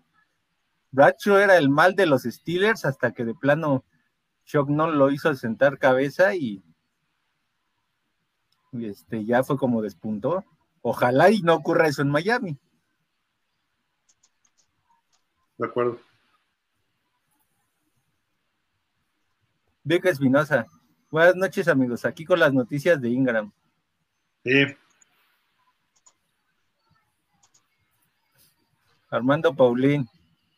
Nunca la han atinado y se terminan tragando sus propias palabras, como fue con Ciro Procuna y sus lacayos. Los de Fox, dices, Armando, sí. Es que también, o sea, si te pones a verlo desde fuera, no es fácil pronosticar a los Dolphins. Porque igual de repente le pegan a los Pats un partido y luego pierden con Cleveland, que en los malos años, ¿no? Entonces es difícil pronosticar un equipo pues, por fuera nos vemos como gitanos, ¿no? O nos hemos visto como un equipo gitano que de repente da una buena y una mala. O, va muy bien, está peleando playoff y pierde los últimos tres de diciembre. Nos pasó dos, tres veces con Tannehill y dices, oh, ¿qué pasó ahí? ¿No? Entonces, por eso es difícil, pero 5-12 sí está muy jalado de los pelos, disculpen ustedes, pero el término, pero creo que no, no, no, no va por ahí.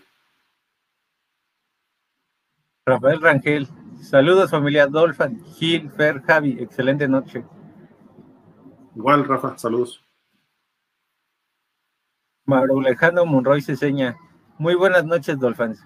Se viene una temporada muy emocionante y retadora. Se verá de qué está hecho Tua. Le pusieron todo. La exigencia es para él y solo para él. Yo, veo más de Tua, ¿eh? O sea, no, no nada más Tua está bajo el reflector la línea ofensiva principalmente, Austin Jackson, Aikenberg, este, Hunt, no tanto, pero también Dieter, los que estaban desde antes y que están en la línea ofensiva. Creo que también ahí hay que ponerle el reflector a ellos. ¿eh?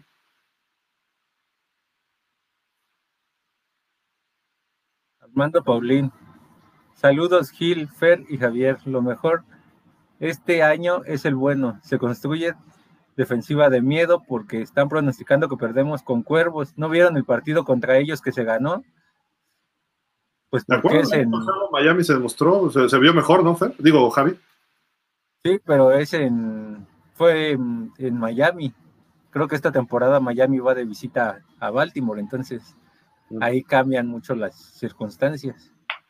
Fíjate que por ahí USA Today, el Dolphins Wire, sacó sus pronósticos de la temporada y pone que Miami le gana a los Pats, le gana a los Ravens y se pone 2-0.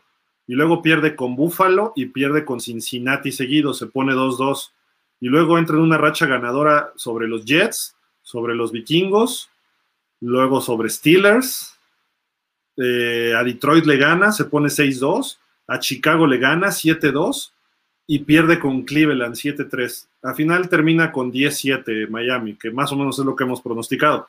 Pero me gustó más o menos el análisis que hicieron porque tiene eh, cierto sentido. Pero sí es importante el juego de Baltimore, ¿eh? hablando de eso, Armando, porque vas allá y le pegas, te cambia mucho la confianza. Aunque Baltimore no fue a playoff, es un equipo respetable, ¿eh? no, yo, yo no lo vería como un pichón nunca a los Ravens. Sí, sí, pues a que tienen dos corredores detrás de la línea, pero bueno. Es el único equipo de la NFL que tiene dos corredores en la línea. Y acuérdense lo que dijo Harbo acabando el partido. No nos ganaron los Dolphins, perdimos nosotros. O sea, nunca, es que sí le, le jugó pues fue estrategia de Brian Flores, ese sí fue un mérito de él, le, cambió la jugada a la esencia y lo sorprendió, creyeron que parando se iban a ganar el partido.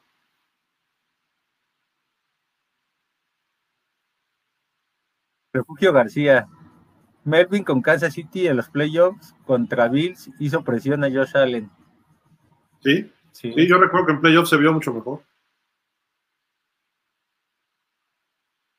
Francisco Javier Roldán Aguilar. Buenas noches, Dolphins. Abrazos. Me siento muy contento con la llegada de Ingram. Es buena, es buena adición. Saludos, saludos, señor Roldán. Carlos Hernández. Buenas noches a todos. Igual. Javier Escobedo. Hola, jóvenes. Ya solo falta Tom Brady. No, no, no, no. Espérate, Javier. Ahorita van a empezar. No. No, no, Brady no, pues se, levanta, el Twitter de Miami al 100%. Si llega Tom Brady, nos volvemos el, número uno en, tendencia en Twitter.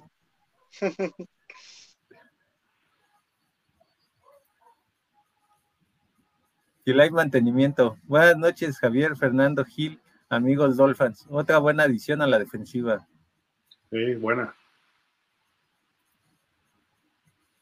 Alfonso Montaño, saludos Dolphins. Lo más importante es que se está armando un equipo con potencial, estrellas, talento, capital para el 2023. Así que se quiera o no, estamos a un coreback de hacer cosas muy importantes. Si es tú, a qué bien. Si no hay con qué ir por el coreback correcto. El head coach tiene todo para ganar. Sí, es muy favorable eh, la situación. El escenario, y lo hemos dicho, Tua se ve mal este año lesiones, irregularidad, inconsistencia, todo lo peor que quieran decir los haters ocurre. Pues no vamos a playoff, eso es la realidad, pero tenemos dos picks de primera ronda y los puedes tradear y te vas por un coreback en los top 10, una cosa así, y lo tomas uno de los mejores corebacks del próximo año. Y ya ves si Drew Brees regresa, que quiere regresar, algo dijo por ahí, o, o no sé, puedes tener medidas temporales y te, actúa, pues lo dejas ir, ¿no? O lo guardas ahí de reserva por si acaso, ¿no? Sí, sí, curiosamente te digo que puede ser como los Steelers del 70 al 74, tener todo y de pronto tener incertidumbre en, en el coreback, entonces esperemos que eso no ocurra porque por lo menos un par de años o a lo mejor hasta tres, este equipo todavía se pueda mantener completo. Después el tope salarial va a ser de las suyas. ¿Quién sabe? Eh? ¿Quién sabe? Porque va a crecer bastante estos próximos años con el nuevo contrato de televisión. Eh, Miami todavía tiene lana ahorita. Y no tienes que gastar mucho. O sea, realmente en los agentes libres, digo, los novatos, más los agentes libres novatos, para la temporada Miami va a estar muy bien en el top salarial y no, creo que el año que entra se puede mover todavía con una o dos adiciones por ahí, ¿eh? No, estaba 15 millones arriba del tope, bueno, abajo del tope, perdón. Sí, sí. Arroba el Chosno. Saludos a todos en el panel. Buena adición lo de Ingram. Para elevar nivel y dar profundidad. Solo reitero, faltaría el centro. Sí, de acuerdo. Alfonso Montaño, el chico nuevo de Oregon, se llama Veron McKinley, es safety, le dicen el general, justo por su liderazgo en el equipo. ¿Quién quite? Y ahí tenemos un líder, pero sí creo que eso es culpa de Brian Flores, porque no le gustaban las estrellas. Pues sí, de acuerdo. Y, y, lo decíamos mucho, ¿no? En la época de Brian Flores con Miami, Chris Greer se dedicó a armar las bases del equipo. Eh, jugadores jóvenes, jugadores a desarrollar en todas las áreas, ¿eh? o sea, no nada más estamos hablando de uno, dos, todas las áreas. Y pues este año ya se dedicó a poner las piezas que van a ser las estrellas. Entonces, por eso quizá no ha brotado ese liderazgo de nadie, pero ¿quién quita que este año sea Wilkins ya es estrella a nivel NFL, Baker, Xavier Howard por venía desde antes, ¿no? Entonces creo que no va por mal camino y Tua tiene que tomar ese liderazgo, es el coreback, ahí sí él no tiene opción, porque no puedes ser un coreback X en playoff, ahí tienes que ser un coreback que hable fuerte en playoff y que maneje las cosas. Entonces Tua va a ser ese líder, esperemos que se haya desde este año. Y lo de McKinney, me encanta la idea. ¿eh? Y aquí la ventaja es que curiosamente a la defensa y a la ofensiva puedes tener hasta tres líderes en, ambos rubros. Entonces es, va a ser increíble porque quien decida tomar ese rol de capitán del equipo en ambos lados del balón tiene que demostrar que es el líder indispensable del equipo. Mira, los grandes equipos tienen, y, habría que estudiarlo y mencionarlos, que no tiene mucho caso, ¿no? Pero un liniero ofensivo líder, un linebacker líder y un corner o safety líder. Algunos sustituyen con dos de una posición, etcétera, ¿no? Pero los Ravens, la defensiva superdominante, Ed Reed, eh, Ray Lewis y Terrell Sox. Terrell Sox era más como liniero, ¿no? A la defensiva linebacker. Entonces tenías en las tres áreas un líder. Luego la ofensiva, me acuerdo mucho de los Broncos de Denver. John Elway, Terrell Davis y tenías a Shannon Sharp. O sea, uno, y uno. Y tenías linieros, algún liniero que era muy líder. En ese tiempo estaba este cuate que está ahorita en NFL Network, se me olvida su nombre. Ay, ahorita me acuerdo, pero tenían un liniero de, mucho peso. ¿O se acuerdan ustedes de Jeff Saturday, de los, de los Colts? Eh, tienes que tener un liniero así, y ya lo tenemos en Teron Armstead, que está muy veterano, necesitamos otro que surja pero ahí está.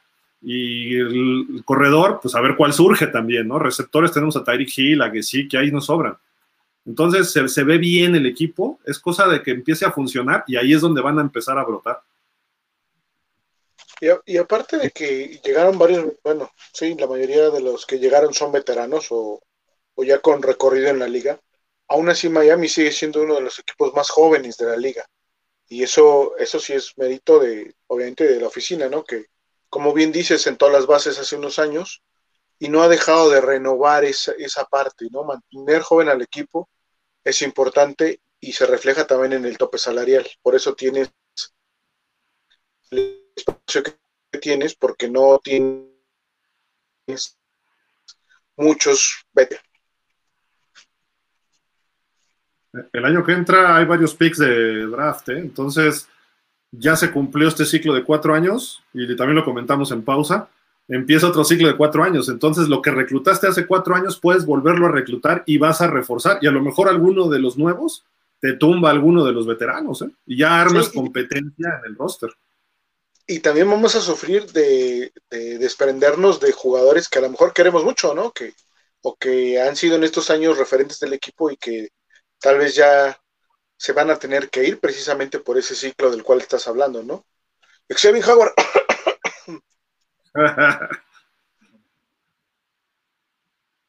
Esperemos que no. Rodolfo Martínez Juárez. Buenas noches, amigos Dolphins. Aquí cuando se puede, como todos los martes, disfrutando el programa. Gracias, Rodolfo. Saludos. Diego Murillo. Me gusta nuestra defensa. Siento que nos falta otro liniero, el centro, y con eso, uff, para mí debemos de pelearle sin duda la división a Búfalo. De acuerdo, Diego. Sí. A Kim Hicks me caería de maravilla. Hicks y Treter. Nada más, nada más te pido eso, Santa. o quizá como lo han estado este, haciendo estos últimos días de entrenamiento, quizá Conner Williams ya no es, ya es nuestro centro y pues a lo mejor este, habiliten a Robert Hone, a Salomon Gillian en alguna de las posiciones. Puede ser. Yo creo que va por ahí, Javier. Yo creo que el centro es entre, entre Dieter y Williams, cantadísimo ya. Creo que va a ser entre ellos dos. Y como bien dices, van a poner a alguien más ahí, que es donde sobran jugadores para posición. Refugio García, Pro Football Focus hizo un comentario hoy que Miami es el segundo mejor equipo que mejoró en este año. y estoy de acuerdo. ¿eh?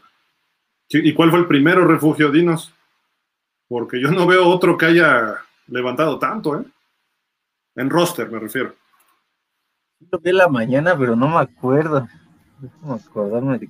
Quizá Filadelfia. O los Ravens, ¿no? También podría ser Ravens, Filadelfia. No me acuerdo, y sí, sí, vi esto en la mañanita, pero se me pasó por estar haciendo otras cosas. A, lo mejor a los mugrosos. Creo que sí son los Bills, ¿eh? Creo que sí. No, yo hablo de los otros, los Jets. Ah, no, o también pero ellos serían por el draft, más que nada, ¿no? Sí, ellos sí serían por, por draft. A ver, ahorita si lo encuentro, lo. Va. O, si lo pone refugio, pues ya que nos diga. Rodolfo Martínez Juárez. Entiendo a Javi en cuanto a la ofensiva. Creo que todavía. Ahí yo creo que le falta alguna pieza por ahí. ¿Qué saben del centro veterano que todavía está disponible? Lo de Treter, yo creo, ¿no? Vigo Espinosa, necesitamos correr el balón y espero que Dogs sea una grata sorpresa esta temporada. Puede ser. Es que lo, ya la tiene bien difícil, pero esperemos que sí. Porque todavía le tiene que ganar el puesto a Gaskin. En el peor de los casos, todavía le tiene que ganar el puesto a Gaskin.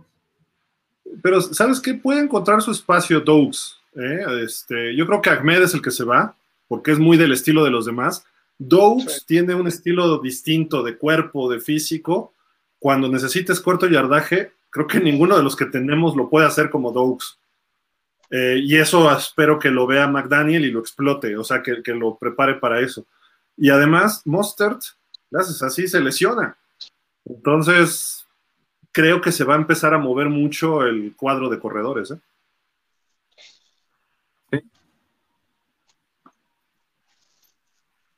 Chosno. Hoy se reportó que Lindsay se fue a los Colts. Hubieran cortado a Gaskin de todo tu cuerpo de corredores. El que menos aporta es él.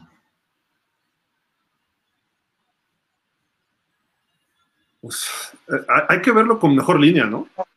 Sí, porque cargó parte de la temporada pasada, ¿no? Fue el que hasta antes de la llegada de, de Lindsay, fue el que estuvo corriendo para Miami. Entonces, hay que, sí, como bien dices, Gil, hay que verlo con, otra línea, creo que podría correr mucho mejor. A, mí hay cosas de Gaskin que todavía como que me le falta, pero no es malo. O sea, no, no es malo. Yo, yo sí prefiero a Lindsay y el otro, ¿cómo se llamaba el otro? Ay, siempre se me olvida el nombre que se fue a, Duke Johnson. Duke Johnson, ¿no? Duke Johnson. Es que tanto Duke como Lindsay se dejan ir y eso explotaba y por eso ganaban más yardas que, Gaskin. Gaskin es como que arranca lento, va viendo el hueco y luego explota. Y me gustaba más cómo patinaba dentro de los tackles, o sea, las tacleadas, salvo Ahmed, mejor que Gaskin.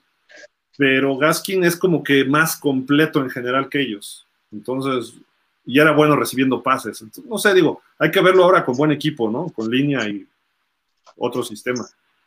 Sí, ahora con un doble entrenador de, juego terrestre, porque ahora esa es la especialidad de McDaniel, y pues aparte dejó a, al fallido experimento de Eric Stodebull de este, en su posición como entrenador de corredores. Ojalá que con, la, con las enseñanzas de ambos pueda este, demostrar que tiene algo para quedarse en el roster de 53. Sí. Rodolfo Martínez Juárez, ¿qué aportaba Beagle? ¿Qué no, ¿Qué no nos va a aportar Ingram? Y al contrario, ¿cómo ven? ¿No a futuro era mejor conservar a Beagle?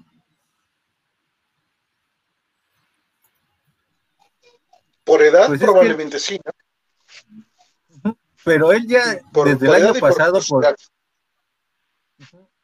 por el año pasado ya, él ya no estaba a gusto y fue de los primeros que mostró sin conformidad con, con Tua. Y entonces, para mí desde el año pasado el equipo se tardó en cortarlo.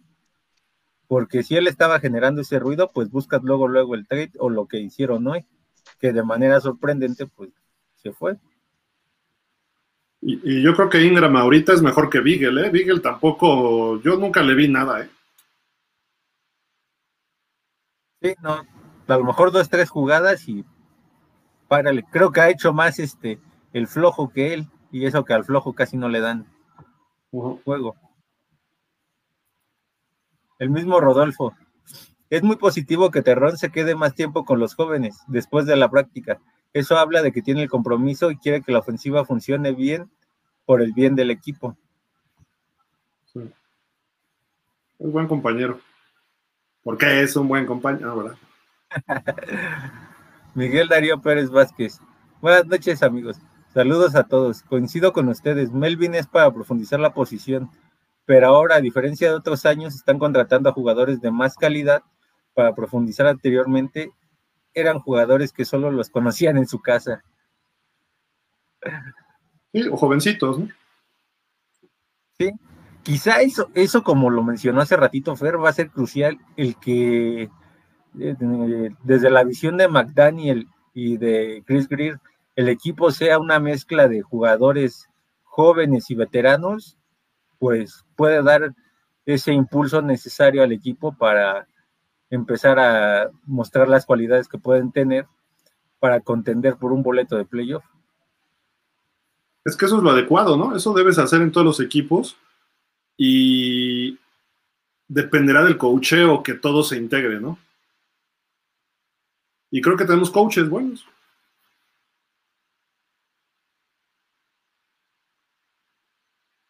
Jesús Delgado. Hola amigos, buen, buen día, excelente programa.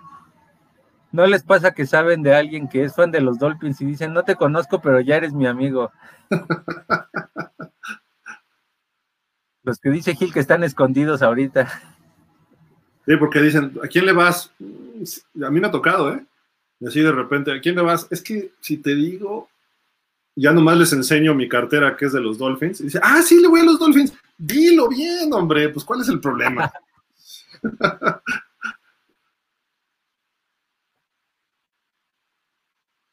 Arrabal Chosno. ¿Vieron un reporte de las capturas y presiones que ha tenido Ingram hasta los Bills? A eso añade la Raquan, a Phillips, al mismo Jevon Holland. Para mí, y es muy posible victorias compartidas ante los Bills. Eh, lo, trajeron específicamente para algunas cosas, no necesariamente va a ser el titular o a lo mejor en terceras oportunidades, cosas así va a estar Ingram, ¿no? Yo creo. Rodolfo Martínez Juárez. ¿Cómo ven este corredor y Saquandre White? No drafteado, se le ven buenas cosas. ¿De dónde es él? ¿De Georgia? No, no, ¿verdad? Carolina, ¿no? De Carolina, algo así. Ajá. aquí lo tenemos, ahorita lo checo. A ver, aquí están los agentes libres. No, aquí no está. Aquí tampoco. Me falta una gráfica. Oh, bueno, ni modo. Eran tres. La otra yo creo que la borré sin querer. Carlos Arroyo. ¿cómo se está armando el equipo? ¿Pasando a playoff sería aceptable? Sí, pues es lo, que hemos estado hablando, ¿no? Que el llegar a playoffs ya es el, el objetivo para esta temporada. El tal vez no calificar podría representar un, fracaso para, para el proceso que se está llevando dentro del equipo. Entonces, hay que ver el inicio de la temporada, lo hemos comentado ya mucho, ver cómo se empiezan a dar las cosas entre el staff, los jugadores, y si empiezan funcionando bien, creo que los playoffs van a estar ahí presentes. Alex César. Buenas noches, Dolphins. Mi buen Gil, no te preocupes, si no hay muchos seguidores de los Dolphins en Twitter, recuerda que, lo, que de lo bueno poco y es mejor calidad que cantidad. Eso sí, ve, 30 millones votaron por alguien, por ya sabes quién, y bueno, ¿no? Digo, nomás por decir algo de números, tienes razón, Alex. Por poner un ejemplo. Sí, sí, nada más. Juan Pablo Ramírez. Hola, buenas noches, saludos. Es que ya las nuevas generaciones no es por amor a un equipo, se dejan llevar por los equipos más populares o que son ganadores o que tienen jugadores como Brady. Ah, por lo de Twitter y eso dices, ¿no? Pero yo, creo que eso sigue igual, ¿eh? Tú, tuve un chavo este, de 22 años, 25, 30. Crecieron viendo a los Pats y le van a los Pats y por eso ha subido mucho su, su número de seguidores. Pero todos los que crecimos en los 70 o le vamos a Miami o le vamos a Pittsburgh o a los Raiders o a Dallas. Porque ahí había esos cuatro equipos. Ahora hay muchos chavos que le van a Pittsburgh también por Big Ben y esta época, ¿no? Pero también le van a los Colts por Peyton Manning o le van a los Packers. Los Packers tuvieron, a pesar de que Brett Favre tuvo una buena época en los Packers, como que hay un, un este, se dice? Pues un espacio muy grande entre fans. Y muchos chavitos ahorita le van a los Packers por Rodgers. O en la época de Rodgers, quiero hablar, ¿no? De que espectacular. A veces un jugador te jala mucho, ¿no? También eso, eso es importante. Muchos aquí le vamos a Miami quizá por Marino o por un coach, nada más por una parte, ¿no? Entonces, o a Denver. Yo conozco mucha gente que le iba a John Elway, no a Denver. Así, a ese grado. Eh, entonces, yo creo que sigue eso parejo, lo que pasa es que hoy es más evidente, ¿no? Ojalá y todos los chavorrujos que le íbamos a Miami en los 70s y 80s saquen sus cuentas de Twitter, ¿no? Eso sí.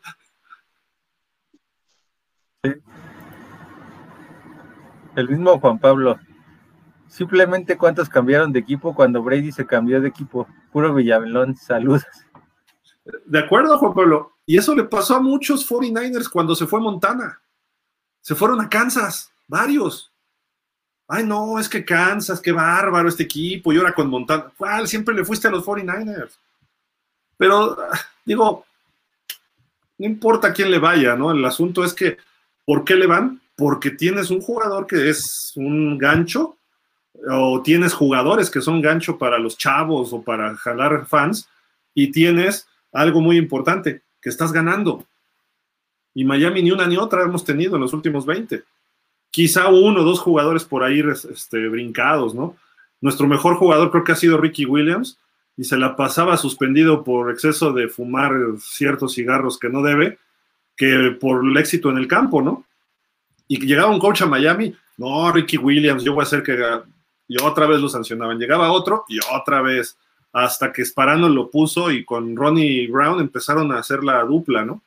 De la Wildcat y eso. Y como que cerró bien su carrera ahí, pero su mejor año, al año siguiente lo suspende, ¿no? Entonces, ¿qué jugadores hemos tenido de renombre? A nivel liga, porque nosotros podemos reconocer a muchos, pero a nivel liga, fuera de Ricky Williams, ni mismo Ronnie Brown. Zach, Thomas y Jason Taylor, y eso era la colita que venía de Jimmy Johnson. No es que sigamos generando esos jugadores. Igual Patrick Sortain, pero tampoco tuvo un peso afuera. O sea, no, yo, yo no recuerdo a alguien así de peso a nivel NFL, a nivel nacional o internacional, si queremos verlo así. No. Gorge Hernández. Los que somos aficionados de los delfines somos puros cuarentones para arriba. De acuerdo. Vibras. Mauro Alejandro Monroy se seña. A Tua se le va a creer y a respetar hasta que nos lleve a playoffs. Sí, sí. Así se evitará que Fer tenga que cambiar su jersey. No, no, no. Carlos Arroyo, exacto, tenemos muy pocos fans jóvenes.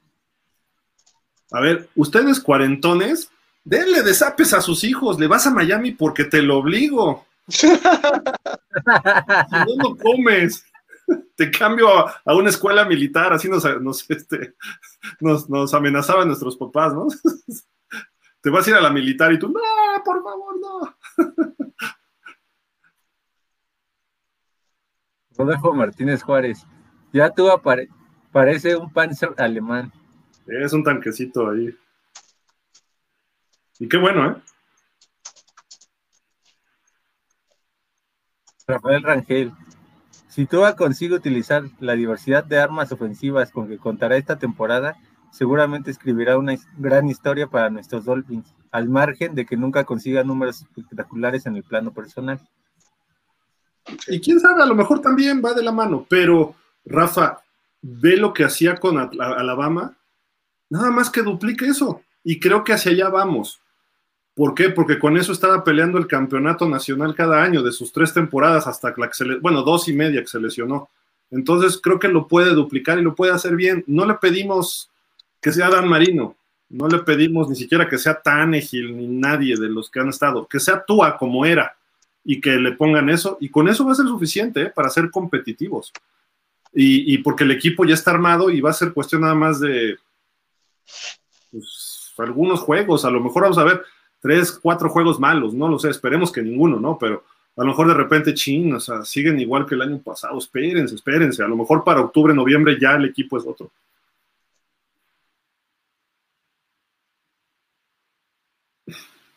Joel Macedo, que comparte la proteína que toma Túa. Se está poniendo genial. Arriba Santúa. No, sí.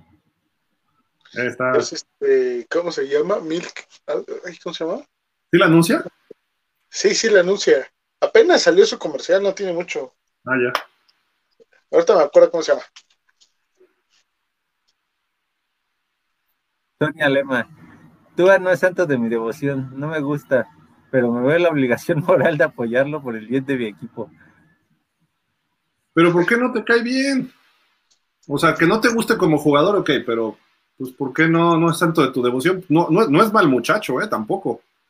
Creo que es hasta muy buen muchacho el Tua. Eh. O sea, yo creo que de cuates debe ser a todo dar. Le faltan cosas como coreback, sí. Lo que estamos acostumbrados a ver en la NFL, vamos a esperar, ¿no? Oye, Gil, no, no creo que de cuates sea muy buena onda porque espantó a Tarek Gil con su perro. sí.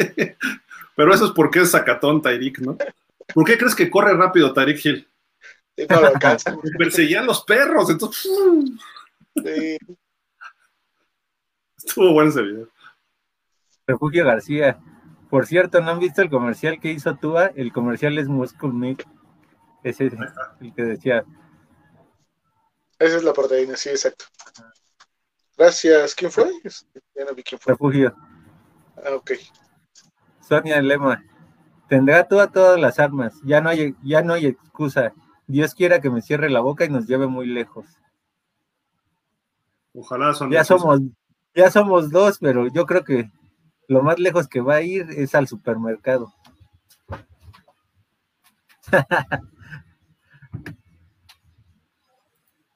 Arrabachos no. Marino no tendría mucha movilidad ganando yardas, pero un maestro para quitarse tacladas hechas dentro de la bolsa. Y que esto también puede ser crucial, ¿eh? Porque aquí a Tua le tienen que enseñar eso de ese pasito o dos pasitos para adelante o los pasitos laterales para que él se quite ese tipo de presiones, porque si no, de pronto también los golpes que le van a llegar para evitar que conecte con Tyreek Hill o Jalen Waddle van a ser brutales. Escaló mejor la bolsa esta temporada pasada, ¿eh? La primera estuvo fallón en eso, pero ya en esta creo que se vio mejor. Ojalá que lo siga mejorando. Sí lo va a mejorar con, el coach Bebel ahí. Ahí sí tenemos que decir Sam Bebel, porque si mejora, va a ser Sam Bebel.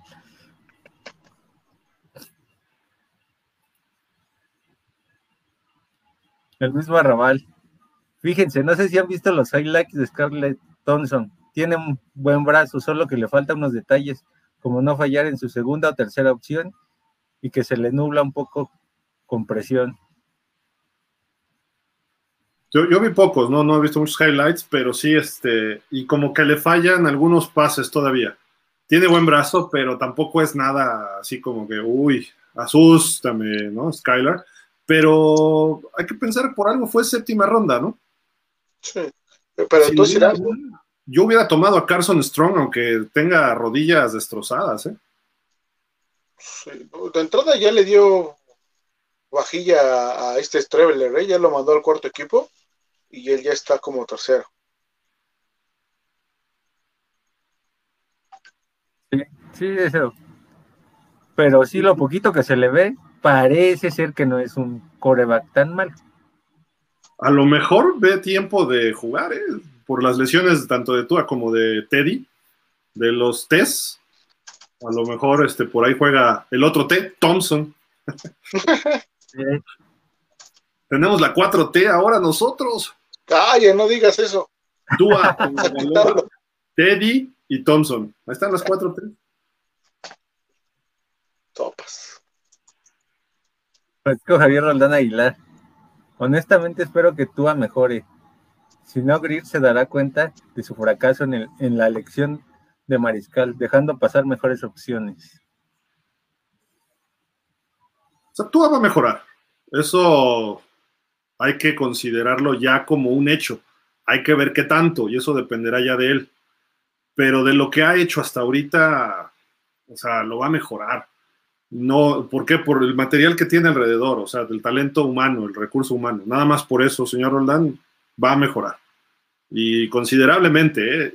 y no necesariamente significa que nos lleve al Super Bowl o que nos lleve a playoff, pero tú a sus números se van a ver mucho más interesantes este año.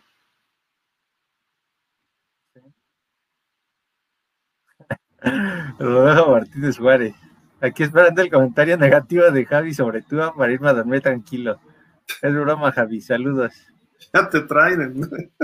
Sí. ¿Sabes qué? Yo creo que vas a tener que cambiar tu postura, Javi, para que cuando nos veamos en la temporada a ver los partidos, no te vayan a agarrar a cocos todos, porque si no. bueno, bueno, así.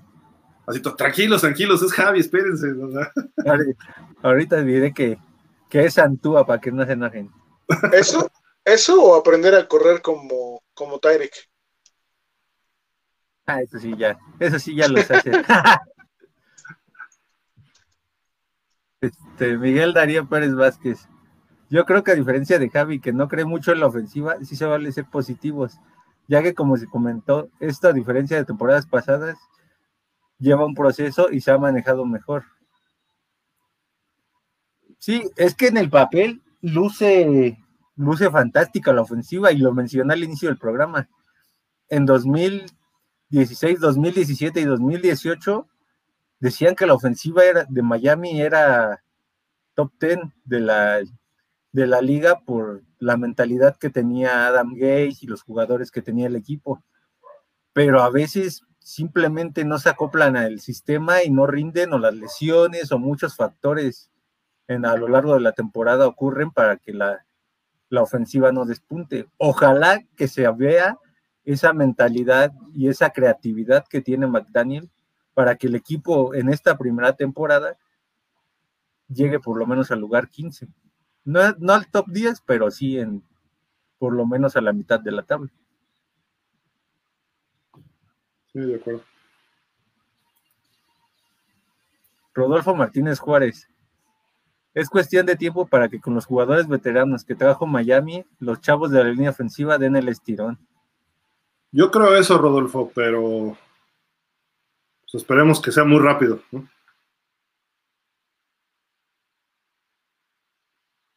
Chosno. Fíjense que ya me están hablando de la sequía anteriormente. Las contrataciones que realizaba Miami era solo por lo mediático y no era realmente por una necesidad. Hoy, aunque Greer no es el santo de mi devoción, pero esta temporada y el draft ha tenido mucha lógica en todas las contrataciones y sobre todo para establecer la filosofía de un nuevo head coach. Sí, Hasta le hemos aplaudido aquí. bueno, el caso de Fer no, porque es su amigo, pero nosotros sí. sí, exacto. Ya entre amigos esa parte no, no pasa nada. Van a chupar juntos y todo, pero nosotros, bueno, hay que aplaudirle. Mauro Alejandro Monroy se seña. La mejor publicidad para Tua o los Dolphins y aparecer más en Twitter es ganar, no hay más. Sí, correcto. Francisco Javier Roldán Aguilar. Así como mi ADN es Beatles, también es Miami Dolphins. Hasta el último respiro. En las buenas y en las malas estaré con mi equipo.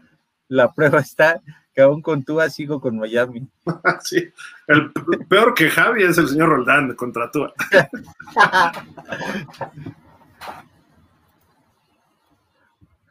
Rodolfo Martínez Juárez. Solo espero que la próxima reencarnación siga siendo Dolphin.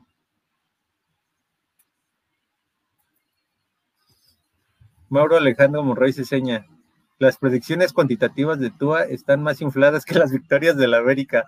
Ojalá me equivoque y al menos se acerque.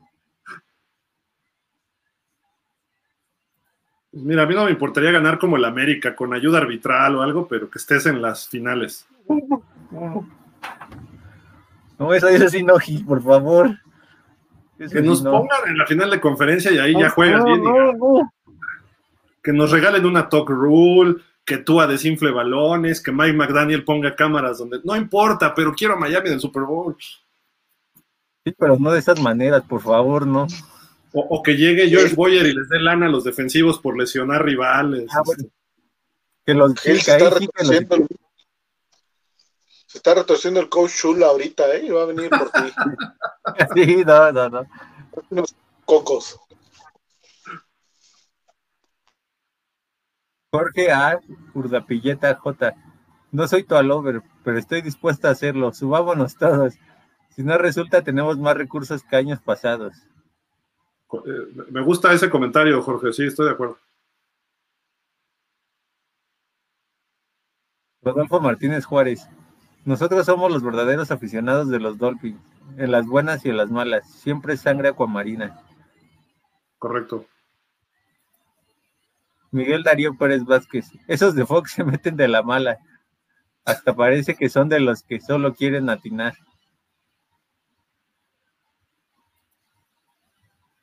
Alfonso Alvarado, hay muy buenos refuerzos, tendremos una gran temporada. Sí, correcto el mismo Miguel, retomando su comentario anterior, o le quieren hacer como Beto para tener más rating. Sí, quieren que reaccionemos, están locos y no, déjalos, déjalos. Y curiosamente, por cómo está el calendario, creo que por lo menos cinco o seis partidos puede pasar los Fox de esta temporada.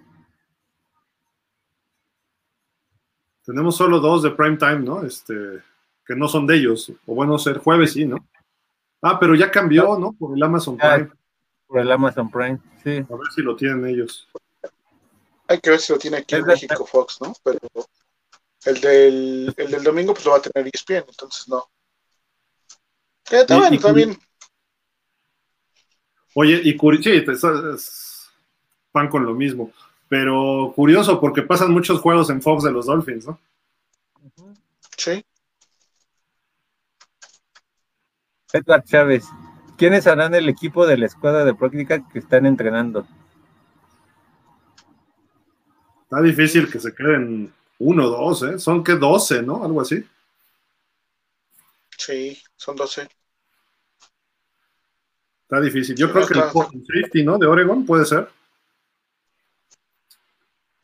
Pues dependerá del rendimiento de Brandon Jones y de Eric Rowe, ¿no? Ahí sí la va a tener difícil, porque Brandon Jones y Eric Rowe son como los principales de esa posición. Como que Rowe ya le vamos dando la puerta, ¿no?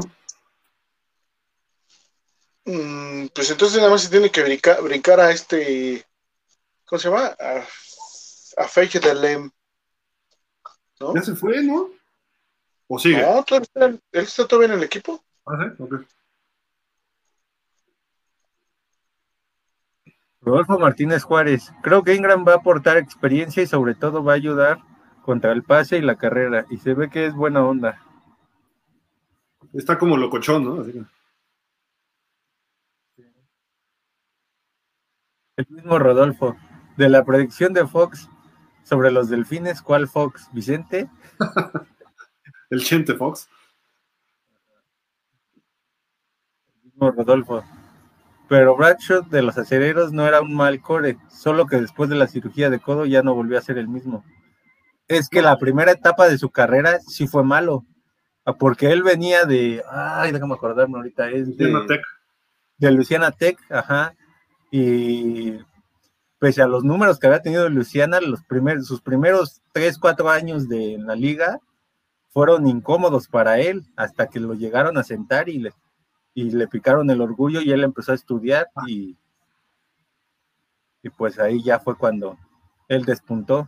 Pero también fue gracias a que Chuck Norris lo apoyó con una gran defensa y un buen ataque terrestre de la mano de Franco Harris. Sí, de acuerdo.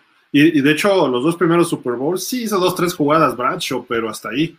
Ya sus últimos dos de los Pittsburgh, de, de los Steelers, perdón, de los 70s, ya se vio un Bradshaw maduro y jugando bien, etcétera, ¿no? Que le pasa a muchos corebacks, mismo Brady, Rotlisberger, eh, ¿quién más? Déjenme pensar así, que no juegan muy bien sus primeros Super Bowls, pero tienen tan buen equipo que ganan. Hacen una o dos jugadas, sí, es importante, y eso es lo que tiene que hacer tú esta temporada. Hacer las jugadas, dos, tres, y sobre todo en playoff, las definitivas. Eso es lo que tiene que hacer él. Y con eso agarra confianza y los próximos años, olvídense, empieza a mejorar sus números.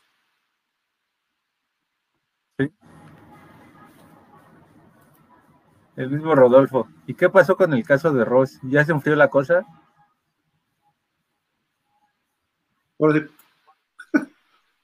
Pues sí, ahorita, ahorita como que se calmó por lo del Gran Premio, ¿no? Vamos a esperar otro poquito. Un mes más y vemos posiblemente a lo mejor este año no ocurra, porque al ser temporada de celebración para Miami, a lo mejor la liga sea un poquito más condescendiente con el equipo y diga, ah, lo voy a dejar pasar este año para no este, opacar tu temporada de celebración. Pero no es tanto la liga, ¿eh? esto ya fue, salió de la liga, ya está a niveles de que hasta el Congreso está viendo esas cuestiones. ¿eh? Entonces a lo mejor si viene una resolución pronto, hay audiencias, hubo una audiencia hace como dos semanas, una cosa así. Vamos a ver qué pasa. O sea, yo creo que en tres meses, cuatro, se, resuelve algo, pero vamos a ver. Yo creo que no va a pasar a mayores contra Ross, porque ¿qué puedes demostrar? Y lo que vaya a demostrar Brian Flores, pues, si no tiene un mensaje de texto que diga, te voy a dar tanto dinero, 100 mil dólares por derrota, pues es su palabra contra la de Ross. A lo mejor otras cosas las puede demostrar, pero eso no creo que haya algo con, concreto.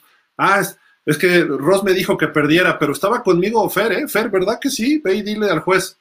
Pues sí, yo estaba. Y luego, perdiste, no, ganaste. Entonces, no hay un delito, digamos. Nada más quemas a Ross. La NFL le puede decir a Ross, oye, ¿hiciste esto? Pues sí, sí lo hice porque quería Burrow y no quería tú ni a Herbert. Pues no pasó nada. Aún así, después tomamos el ritmo y mejoró el equipo. Ah, bueno, está bien, ya, pues no, está bien, ahí muere, bye.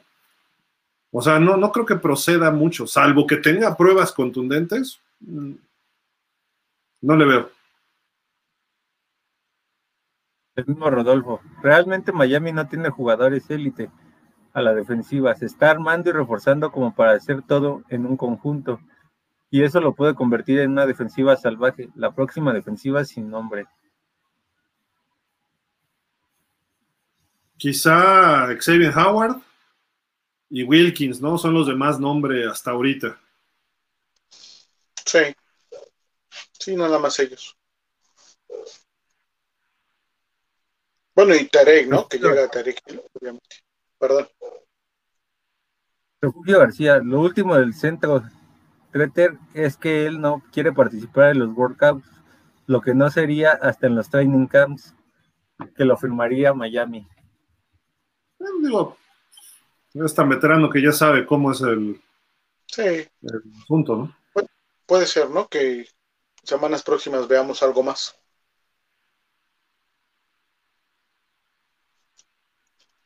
Jorge Humberto. Hola, buenas noches, ¿cómo están? Hola, Jorge. Mismo Jorge. ¿Qué les pareció la contratación de Melvin Ingram y que los linieros ofensivos no adaptados, que es uno de Iowa y de North Carolina, y el safety Verona de Oregon, ¿no? El que decíamos hace rato. Mira, es difícil que se queden estos linieros, ¿no? Van a llenar ahí huecos, pero no, yo no los veo, ¿eh? Porque a pesar de todo que estuvieron mal Aikenberg, Jackson y quien tú me digas de la línea el año pasado, pues fueron picks altos. Entonces, ¿por qué invertiste picks altos en ellos? Es porque les tienes confianza, les viste algo, tienen el talento, les falta coacheo. Y no, no me refiero de que el jugador que Teron Amstead les ayude, no, el coacheo que ya tienen ahora no teníamos coach de línea ofensiva, era malísimo, este como un apellido francés de Pierre o no sé qué era, y esto de Manuel, no me acuerdo ni cómo se llamaba, sin experiencia. Ahora tenemos dos coaches de línea, el coach de línea y el coordinador, entonces eso les va a cambiar. Y obviamente, pues la llegada de dos veteranos como Connor Williams y como Teron Armstead principalmente, van a mejorar. Entonces, estos jovencitos que están no drafteados tendrían que hacer un super training camp, que de plano se vean muy dominantes y ocurren esos uno en un millón. Hay que pensar que ninguno de ellos se va a quedar. ¿eh? Quizá McKinley, el safety. Eso es lo que yo le apostaría de todos los que hemos dicho. Y aquí el mismo Jorge dice, la apodaban el general, estos tres jugadores pueden ser soluciones, ¿cómo ven? Es lo mismo, ¿no? Más o menos lo que dijimos. Sí. Sí.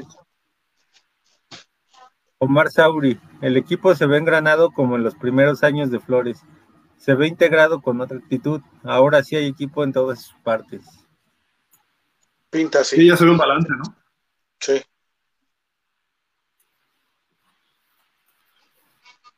Por Humberto. Adam Schefter de ESPN dice que Treter está en conversación y próxima visita al campo de los Dolphins.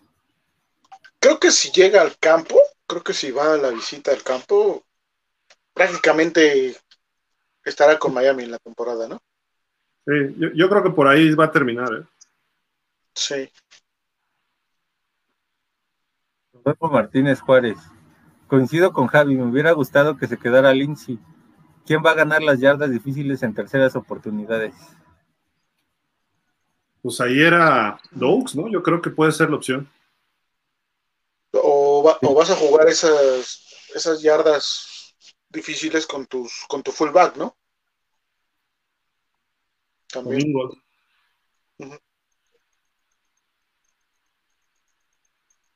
Omar Sauri. ¿Se acuerdan que Dan Marino se iba a ir a los vikingos, pero al final no quiso?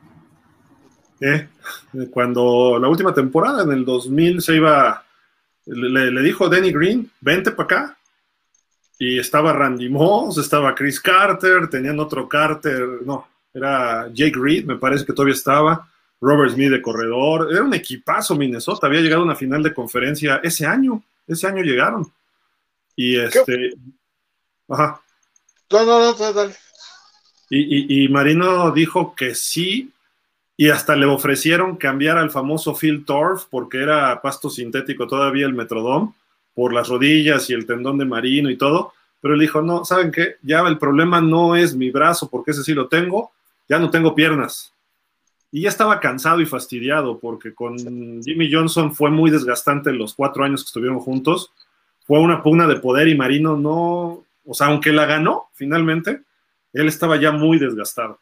Entonces creo que no, creo que por eso fue, y aparte físicamente ya no podía, tenía 38. Sí. Qué bueno que no, porque así se retiró como Dolphin toda su carrera, pero hubiese sido a lo mejor la oportunidad con el equipo que había para que lograra un campeonato. Ese equipo estaba armado, ¿eh? Le faltaba, y tuvo a Warren Moon, tuvo a Randall Cunningham, y tuvieron sus buenos momentos. Y si Marino hubiera caído ahí, aguas, ¿no? Sí. Rafael Rangel, del fin hasta el fin, aunque lleguemos a ser campeones. Eso es todo.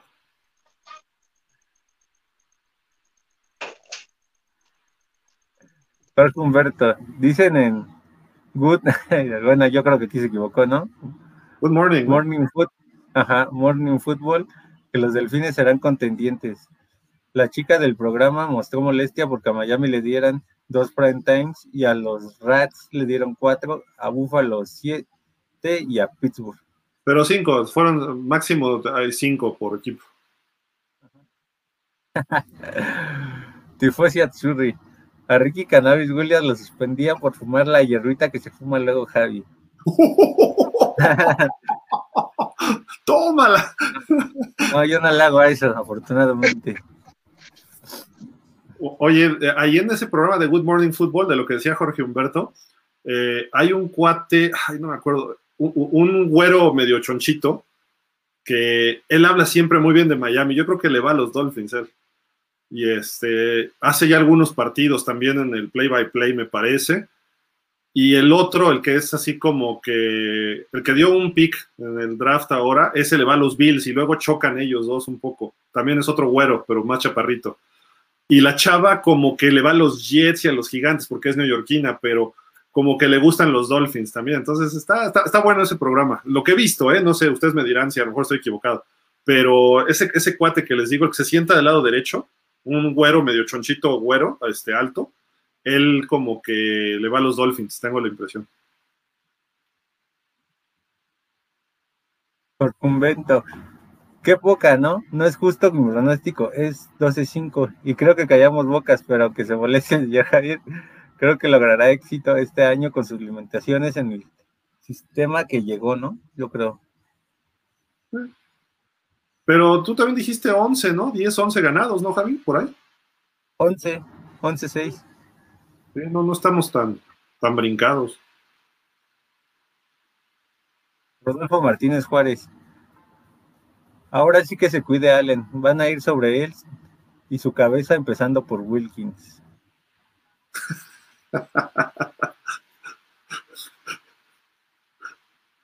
Alejandro Medina Quintanar. Mi hijo se la ha rifado en seco 32 años con los Dolphins al 100%, pero parece que eso está por cambiar esta temporada. No. O sea, ¿se va?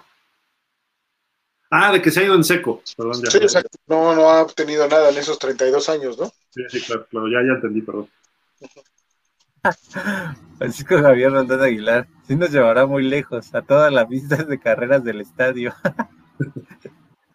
ah, señor Roland, no sea tan, tan, tan radical con el pobre Tua. Y no hay mantenimiento. Los chavos de hoy no aguantan la carrilla, por eso solo se inclinan por los equipos de moda. Los Dolphins somos hijos del, sufri yo creo que del sufrimiento y la esperanza. Sí, pues sí. Por eso se fueron de patriotas a bucaneros. ¿no? Porque Humberto, Garápolo en San Francisco es muy el correcto para Tua y creo que correremos más la bola si llega Treter. Creo que habrá una buena temporada y las ediciones defensivas y creo que esta será la unidad más y nos dice aquí, se queda ahí. Mauro Alejandro Monroy se seña. Jajaja, ja, ja, Miami y sus corebacks de la 4T. Van, van a hacer un tren de Florida a Cuba. Ahí se van a ir. De aquí. No, bueno, ya. Ya, ya, ahí. tranquilo, Tifosi, tranquilo. Jorge Humberto. Y esta le dará confianza a la ofensiva. Recordar a David Goodley. Era una gran ofensiva con un quarterback regular. Y las abejas asesinas de Ted Marchibroda. O Bob con grandes corredores y receptores. Pero no era Ted Marchibroda, era Bill Arnsparger. Y la defensiva sin nombre. Eh, Marchibroda fue coach de los Colts y creo que de Cleveland. El que teníamos nosotros que era el genio era Bill Arnsparger, que, que falleció hace no mucho, eh, ya viejillo, y era buenísimo. Él era el de las abejas asesinas y creo que también estuvo en la defensiva sin nombre, eh, este, por ahí Arnsparger. Sí.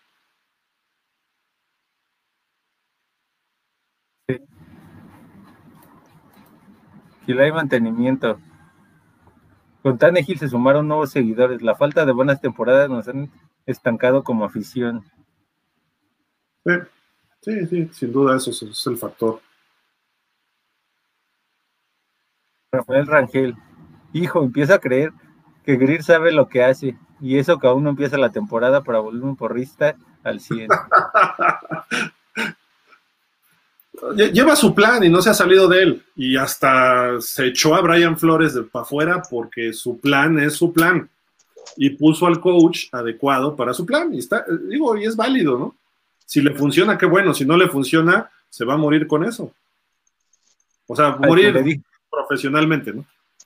Al que le dijo que Tua puede ser el próximo Tom Brady. No le dijo precisamente eso, ¿eh? le, le, dijo, yo puedo hacer ganar a los Dolphins con Tua. ¿Qué quiere decir? Que él reconoce que Tua tenía algunas carencias. Eso no me gustó tampoco de McDaniel. ¿no? Entonces, yo, yo lo que hubiera dicho es, a ver, Tua en su tercer año lo voy a hacer explotar a su talento, a lo que él pueda dar, ¿no? pero cuando dice puedo hacer ganar a los Dolphins casi casi a pesar de Tua, pues tampoco creen Tua.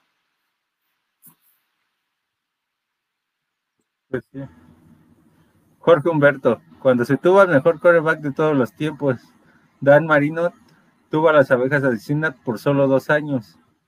Y uno, el año que llegó al Super Bowl y un año antes y después no se volvió a dar una defensa igual. Sí, ¿no? Marino mejoró la defensa en el 90 con la llegada de Marco Coleman y Brian Cox.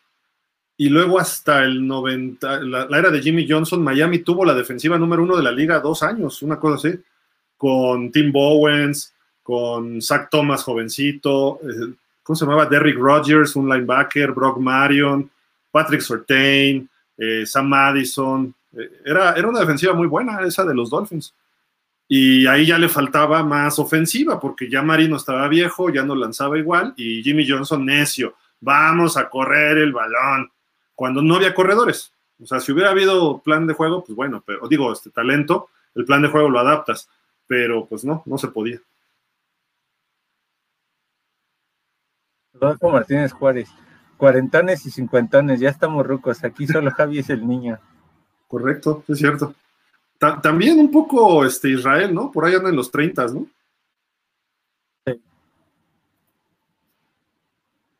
Oscar Vázquez, ¿cómo ven el juego contra Pittsburgh en domingo? Es en la noche, ¿verdad? Es el otro juego. Sí, en la semana 7, 8, algo así. Está bueno ese juego, ¿eh? Bastante interesante. Más que el partido, quiero ver el saludo de Ross con Flores. el Miami Flores Bowl.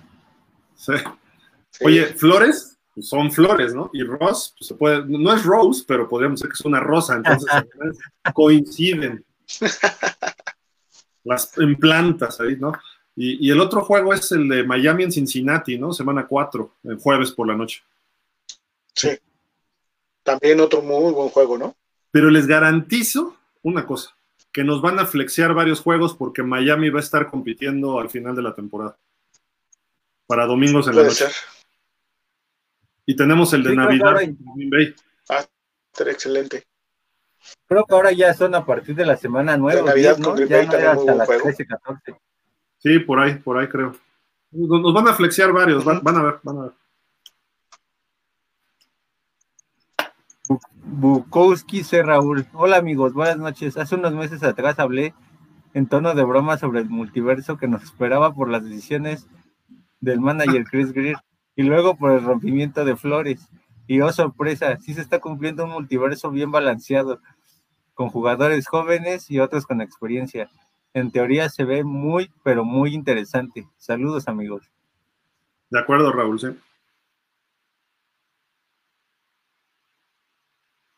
Jorge Fergadís, saludos. Tarde pero sin sueño, no importa dónde pasen los juegos.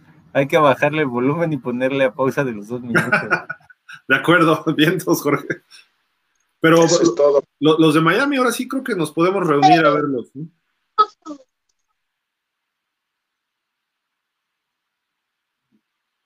Rodolfo Martínez Juárez. Si tú así línea ofensiva el año pasado y sin tiempo para lanzar era preciso, ahora imagínense con tiempo. Sí. El mismo Rodolfo. Javi, te vamos a regalar tu chocotúa para que te pongas viendo a mí.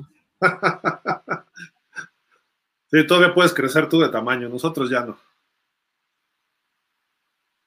Real Steel, FinSop. Ah, mira, puso ahí el up. Está padre ese. Rodolfo Santúa. Ya te bautizaron, Javi. Ándale. El mismo Rodolfo. Está muy bueno el programa. Nos echamos otra ahorita, ¿no? A fin que mañana no vamos a trabajar. ¿Eh? ¿No trabajan? No, pues ya, ya lo estamos acabando. Ya, espérate, Rodolfo, tranquilo. Pablo Carrillo Cosillo. Tarde pero sin sueño. Buenas noches, Masters. Saludos, Gil, Javi, Fer. Buenas noches, Finso. Saludos, Pablo. Rodolfo Martínez Juárez. Aguanta, Gil, sin trampas, vamos a ganar. De acuerdo con Javi, no iría con la imagen de tantos años de equipo limpio de los Dolphins, ni con la imagen que dejó el coach Shula. Sí, nada, no, obvio, no, no. Por supuesto que no, hay que ganar siempre de acuerdo, ¿no? A, la, los reglamentos. Pero si no podemos, pues ya, total. Ahora sí que si no, si no lo, recibes, róbalo, ¿no? Ya, vamos. ¿Cuántos Super Bowls ha ganado Pittsburgh con trampas también? O fallas arbitrales. Se te van a ir encima, ¿eh? Los de la nación. Eh, Dos, tres.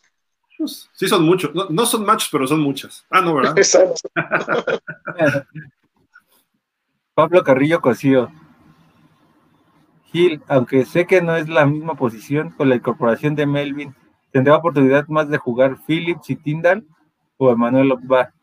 ¿O lo quieren para enseñar a los edge y linebackers? Pablo, quién sabe. Es que no sabemos qué vaya. Hay muchos jugadores que pueden tener una o dos posiciones en Miami y eso está padre porque puedes poner a Jalen Phillips como linebacker externo o lo puedes poner con una mano en la tierra. Wilkins en, en teoría es tackle, que debe ir entre el centro y el GAR, quizá en la parte hombro exterior del GAR, en una formación de 3-4, podría ser tackle nariz, en una 4-3 podría ser tackle, pero a veces lo ponen como a la defensiva. Entonces, Miami tiene como que esa idea, no sé si haya sido Flores o lo siga haciendo Boyer, pero como que jugadores muy eh, multiusos. Entonces, yo veo a Jalen Phillips más lo, lo que le pasó a Jason Taylor. Jason Taylor era ala defensiva en una formación 4-3 de Jimmy Johnson. Y cuando se va Jimmy Johnson y se va Wanstead, de repente llega Nick Saban y él pone un 3-4 y lo pone de linebacker externo y lo vuelve el defensivo del año. Entonces dices, ¿por qué? Porque le faltaba peso para estar con la técnica 3, ¿no? Entonces, eh, pues le puede pasar lo mismo a Phillips, que es del estilo de Jason Taylor físicamente, ¿no? Entonces, vamos a ver, vamos a ver. Y pues este hombre, su posición original es linebacker externo de, de Melvin Ingram para una 3-4, pero pues ha jugado como a la defensiva en ocasiones también, con mano en tierra. Incluso los podríamos ver a los dos, eh, Gil, a, a este Melvin en técnica 3 y a, y a este Phillips eh, como linebacker, ¿no? O- o- y combinándolos, además. Sí, también, o sea, a Sí. los dos intercambiando su posición ahí. ¿sí? Y del otro lado, vas, él sí es más a la defensiva natural, ¿no? Otro ex, ex chief, fíjate, tenemos tres chiefs ya. Y este, ¿quién, quién nos falta? Van Ginkel es el otro linebacker externo, ¿no? Que, que a veces lo alinean como en, en un linebacker del lado débil, ¿no? De 4-3. Pero es que Miami luego juega 3-3-5. Entonces, creo, creo que ahora nos sobran jugadores, que qué padre, ¿no? Pero va, va a estar interesante cómo los usen, ¿eh? La verdad.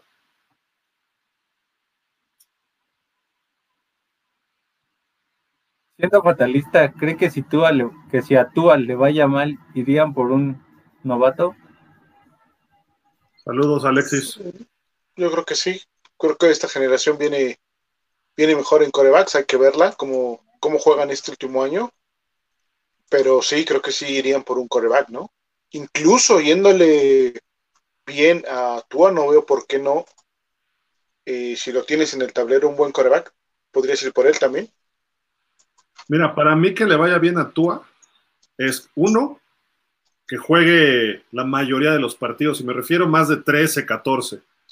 Si juega los 17 ya es un punto a favor. olvídate de las estadísticas. Punto número dos, que nos lleve a playoff. Ese es el punto. Y, no importa que sea con 9-8 o con 17-0, pero que nos lleve a playoff. Y que en playoff saque un partido y que no falle como ha fallado en los momentos importantes. Y no nada más en Miami, sino en Alabama. Eso para mí es lo, los, los tres puntos para Tua. ¿no? O sea, uno, dos, tres.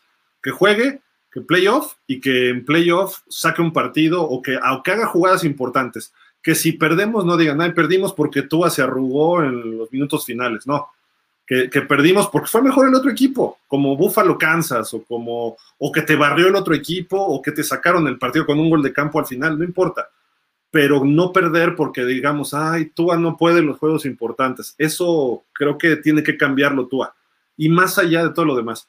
Entonces, si Tua nos lleva a playoff y vuelve a fallar en playoff, o bueno, no en playoff, vuelve a fallar en un juego importante, que este caso sería playoff, yo iría por un coreback novato en primera ronda y ya le pongo presión. ¿Por qué? Porque sé que Tua no me va a llevar al Super Bowl.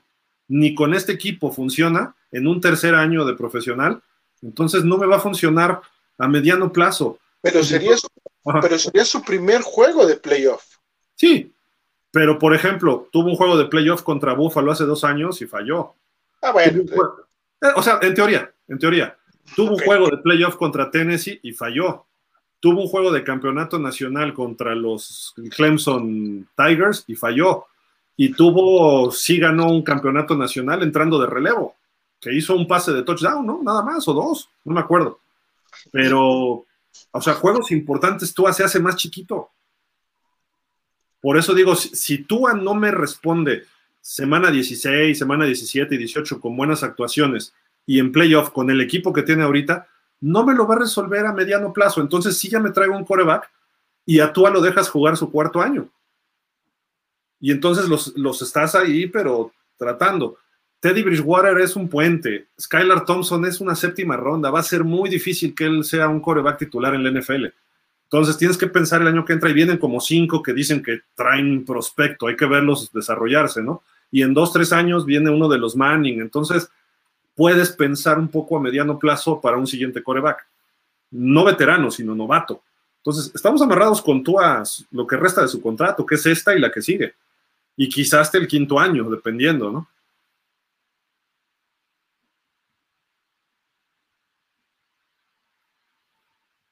Así Atsuri. Así nos estamos frotando las manos todos, esperando los partidos contra Búfalo, para ver cómo le enderezan el respeto a Allen hacia los delfines. Que por cierto, no sé si vieron, ¿no? Que el fin de semana hubo una tragedia en Búfalo, de un súper, y mataron a 10 personas, y creo que hubo como 50 heridos y cosas así. Y Josh Allen luego, luego se pronunció y la gente le respondió, los Bills compartieron, o sea, eh, se ve que es un buen tipo el Josh Allen, ¿no? Pero se fue de lengua contra Miami ahí con los jugadores, que pues es parte de la competencia, ¿no? Pero sí es, sí es odioso que te estén ganando y todavía se burlen, sí, hay que ponerle un estate quieto al tipo, sí. Miguel Ángel Muñoz Cruz. Yo llevo 42 años de aficionado a los delfines y siempre pienso, este va a ser el año de los Dolphins. Yo creo que sí estamos en buen momento. Mauro Alejandro Monroy Ceseña. Muy buenas noches a todos. Hasta el próximo martes. Saludos. Que descanses, Mauro. Gracias. Igual. Rodolfo Martínez Juárez. El anterior coach francés de la línea era Jean-Pierre Larroque. De la regué. La regué. Ajá, creo que aquí, ajá, exactamente le quitas ahí. Y sí. Le quedaría como anillo al dedo. Francisco Javier Roldán Aguilar. Hace mucho que no recuerdo que Cincinnati nos gane y este año tampoco nos ganarán. Está duro el juego, ¿eh? pero ojalá. Arrabal Chosno. En una entrevista de los la noche, ¿eh? haciendo mucho. Sí, con un safety de Cameron Wake. Ah, no, ese les ganamos. Pero fue en Miami. En Cincinnati nos ganaron por ahí del 16, 17 también, pero en Cincinnati. Ah, sí, cuando creo que Miami llevaba buena marca y ahí les cobraron algo por ahí, creo que sí. Es más, en Cincinnati creo que no ganamos desde que Jason Taylor le quitó dos fumbles a, a Smith Eso tiene ya rato, no me acuerdo ni qué año, 2000, 2001, no sé. no. En una entrevista de los Dolphins, un defensivo expresó que es impactante el crecimiento de la unidad ofensiva de la temporada pasada a esta. Y, no uno, varios, creo que han dicho eso, ¿eh? Sí. Y hay mantenimiento. Sí, robemos el Vince Lombardi. Con todo. Miguel Ángel Muñoz Cruz. Saludos desde Querétaro. Y soy capaz de ir a las reuniones para ver los partidos a la CDMX. Felicidades por el excelente programa. Javi Ferry Gil. O la otra, Miguel. Bueno, sí, vente para ver los algunos partidos, pero hay que empezar a organizar a la gente de Querétaro y se pueden empezar a reunir allá también. A lo mejor debe haber Dolphins allá. Arrobal no. Comentaron que en dos partidos de pretemporada entrenarán en conjunto con, ¿eh? con los con Tampa Bay y Filadelfia. Y en una de esas, como dijiste, Hill Brady, Hill Brady le enseña la super técnica de desinflar balones y robo de señales y con eso al Super Bowl. Sí, van a tener prácticas conjuntas, ¿no? Este, pero era Tampa. Sí. Sí, sí, sí. De hecho, tenemos un juego con Tampa, ¿no? De playoff, de playoff, de pretemporada. Eh, pretemporada. Uno con Raiders y el otro, yo creo que es Jacksonville, porque normalmente son viajes cortos, ¿no? Sí. No, no me acuerdo. Sí, son esos tres, Gil. Javier Ralada Aguilar, no te parezcas a la América o a los gobiernos corruptos del pasado. Y del presente, señor Roldán, también, o sea, pues. Todos juntos. Jorge Humberto. Omar Kelly dice que un defensivo de Chicago llegará para firmar con los Dolphins a final de este mes. A Kim Hicks, a Kim Hicks, a Kim Hicks, ojalá Omar Kelly. Si, si se da eso, le creo a Omar Kelly ya lo que dice. Es buen insider Omar Kelly, ¿eh? Jorge Fergadís. Para las llamadas por el centro creo que van a usar a Sonny Michel y espero nos sorprendan Dogs y Sacuandre, que son en papel los más fuertes y completos. Edmond y Monster creo se van a lastimar si van por dentro al igual que Sony. Me refiero a que no creo que jueguen todos los partidos. Sí, de acuerdo. Jorge Humberto, el que queremos.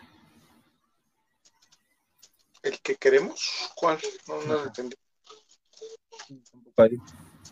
Y la hay mantenimiento. Perdón, don Francisco, están hablando nuestro lado, está hablando nuestro lado oscuro. Alexis Gómez Muñiz. ¿O se imaginan que llegara Murray a Miami pensando que no se le dio a Tua este año? ¿Habla de Kyler Murray? Sí, no. No lo veo a Murray. no, la verdad no. Mejor nos quedamos con Tua y, y, este, y regresamos a Tannehill por tres gancitos.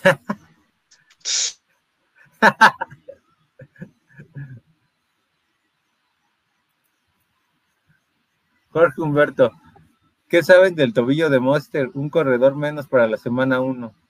Creo que el número 1 va a terminar siendo Sonny Michel y el 2 Chase Edmonds. El 2 y el 3 Monster.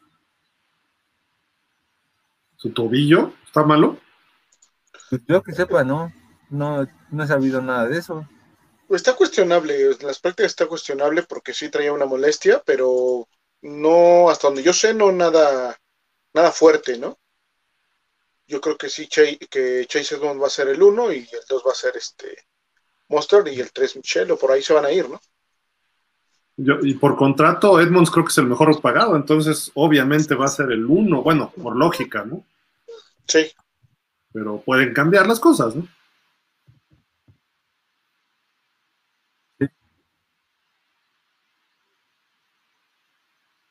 Jorge Fergadís, Tua ya no tiene pretexto, la ofensiva con la carrera le va a dar más tiempo de vida, o sea, que si se lastima creo que veremos a Teddy revolucionando porque será su último tren si no despega Tua el año que viene, que haga lo que Titanes.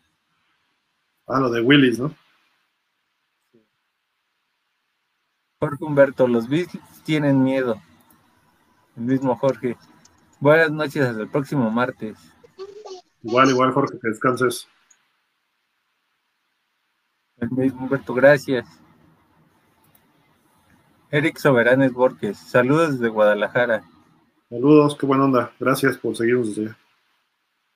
Alexis Gómez Muñiz, los de pretemporada son Bucks, Riders e Eagles.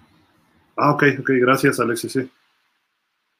Pues sí hay viajes largos, ¿no? Entonces, con Las Vegas, no sé si Philly sea en Miami, pero, en fin, está bien. Jorge Fergadís, llega Hicks y lo que hablaba sin pausa, ya sería más difícil que nos corran. Es que ese hombre creo que sí sería vital ¿eh? para la defensiva. Ya no tendrías que estarte preocupando por, por, este, por poner a veces hasta un safety en la línea para que no te corran. Con él rompemos récord de capturas y no nos van a correr. Así te lo pongo, ¿eh? Porque va a ser un corredero de linebackers, un safety haciendo blitz, ya sea Jerome Baker, sea Phillips, sea Howland, y esos son los que van a lograr las capturas porque todos los gordos del equipo rival van a estar bloqueando a Wilkins, a Raquan y a Hicks. No, no. Ah, caray, regresamos a quién? Alguien está elaborado, está el 17. Jajaja, es broma, Javi. Ah, yo también, lo, yo también lo dije en broma, porque pues, lógicamente pues vas, tendrías a Skylar y tendrías al novato que, Ah, bueno, pero si tienes a Tannehill, hasta es mejor que Bridgewater. O sea, te lo pongo así. Obviamente tendrías que dejar a Tua y que peleen el puesto titular, pero eh, si regresara a Tannehill, pues adiós Bridgewater y adiós, Skylar, adiós Skylar, ¿no?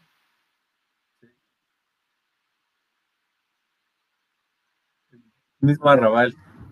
Buenas noches desde San Juan y me apunto a una reunión a ver partidos en Querétaro. Go Fins. Igual, igual, Arrabal. Fíjate, ya hay dos de Querétaro y así podemos ir armando grupitos, ¿no? cuando vengan a México, pues acá nos vemos, pero. Jorge Vergadís, ¿ya vieron cómo acomodaron la, la edición de los, de los corredores en Spien? En cuarto está Gaskin. Pues creo que es como la que teníamos de Pro Football Focus, ¿no? Más o menos. El uno es Edmond, el 2 Monster, 3 Michelle y cuarto Gaskin, ¿no? Creo que así es también. Este es de Pro Football Focus. Alexis Gómez Muñiz, veremos a Parker en la semana 1. No estoy llorando. ¿A poco lo extrañas, Alexis? Pero bueno, ya. Siempre fue una eterna promesa. Jorge Fergadís, en uno Edmonds. Eh, creo que es lo lógico, ¿no? Pues vámonos pues, por lo que... Aunque Rodolfo no trabaje mañana, creo que muchos otros sí. sí, sí, sí. Per, ¿algo más que quieras agregar? No, Gil, nada, agradecerle obviamente a los Dolphins por estar aquí con nosotros. A, a, pesar de ser temporada baja, están aquí y eso es bueno. Y lo que decíamos, ¿no? Este, eh, tratar de esparcirnos más como, como Dolphins para que pues seamos más y que el equipo esté más arriba en, en esas este, estadísticas sería interesante, ¿no? De acuerdo, en redes sociales y, real, ¿no? Ahora que nos reunamos también va a estar bueno eso. Ah, sí. No, pues ya ahorita ya nada adicional, Gil, y pues gracias por, por vernos y saber qué, qué ocurre en el transcurso de esta semana, a ver si se concreta la llegada de, aquí en Hit. Uy, eso sí me, Hicks y Treter, por Dios, ya, es lo único que pido. Que lleguen los dos. Y parece que los dos, pues, van a estar por lo menos ahí alrededor, ¿no? Vamos a ver, vamos a ver cómo funciona esto. Pues muchas gracias de verdad a todos, Javi, Fer, como siempre, de Israel, Jesús Estrada, que hoy no estuvo por su chamba, pero bueno, estuvo el otro día y pues muchas, muchas gracias a todos. Entró un mensaje de refugio, dice Miami, pretemporada en casa contra Eagles y Raiders y viaja a Tampa. Ah, ok, ok. Pues mejor. O sea, viaja en cortito nada más. Qué bueno. Y pues, vámonos, ¿no? Este, les agradecemos, nos vemos el próximo martes. Si hay alguna noticia, pues ahí nos conectaremos. Eh, pero, pues digo, si se contratan a Higgs o a Treter, tampoco es como para hacer un show de ello, ¿no? Pero sí es algo importante para seguir mejorando el equipo. Y pues felicidades al señor Chris Greer. Ah, creo que ha hecho buena chamba este año, ¿no? Yo le paso tus comentarios, Gil, no te preocupes. No, no te preocupes, él nos ve, él nos ve. Es, es que yo, yo, yo, lo sé, pero se lo voy a remarcar que tú le, le dijiste felicidades. Pero no le mandes la imagen así con la cara de... si no, cuando le pidamos entrevista va a decir, no, este no. Pero bueno, muchísimas gracias Javi Fer, buenas noches, gracias a todos y nos vemos el próximo martes. Vámonos como pues con lo de siempre, ¿no? Ya sabemos el Let's go. Así con muchas ganas, como lo hizo McDaniel, pero bueno. Y pues muchísimas gracias, descansen, buenas noches y nos vemos como siempre diciendo, nos vemos como siempre diciendo, fins up.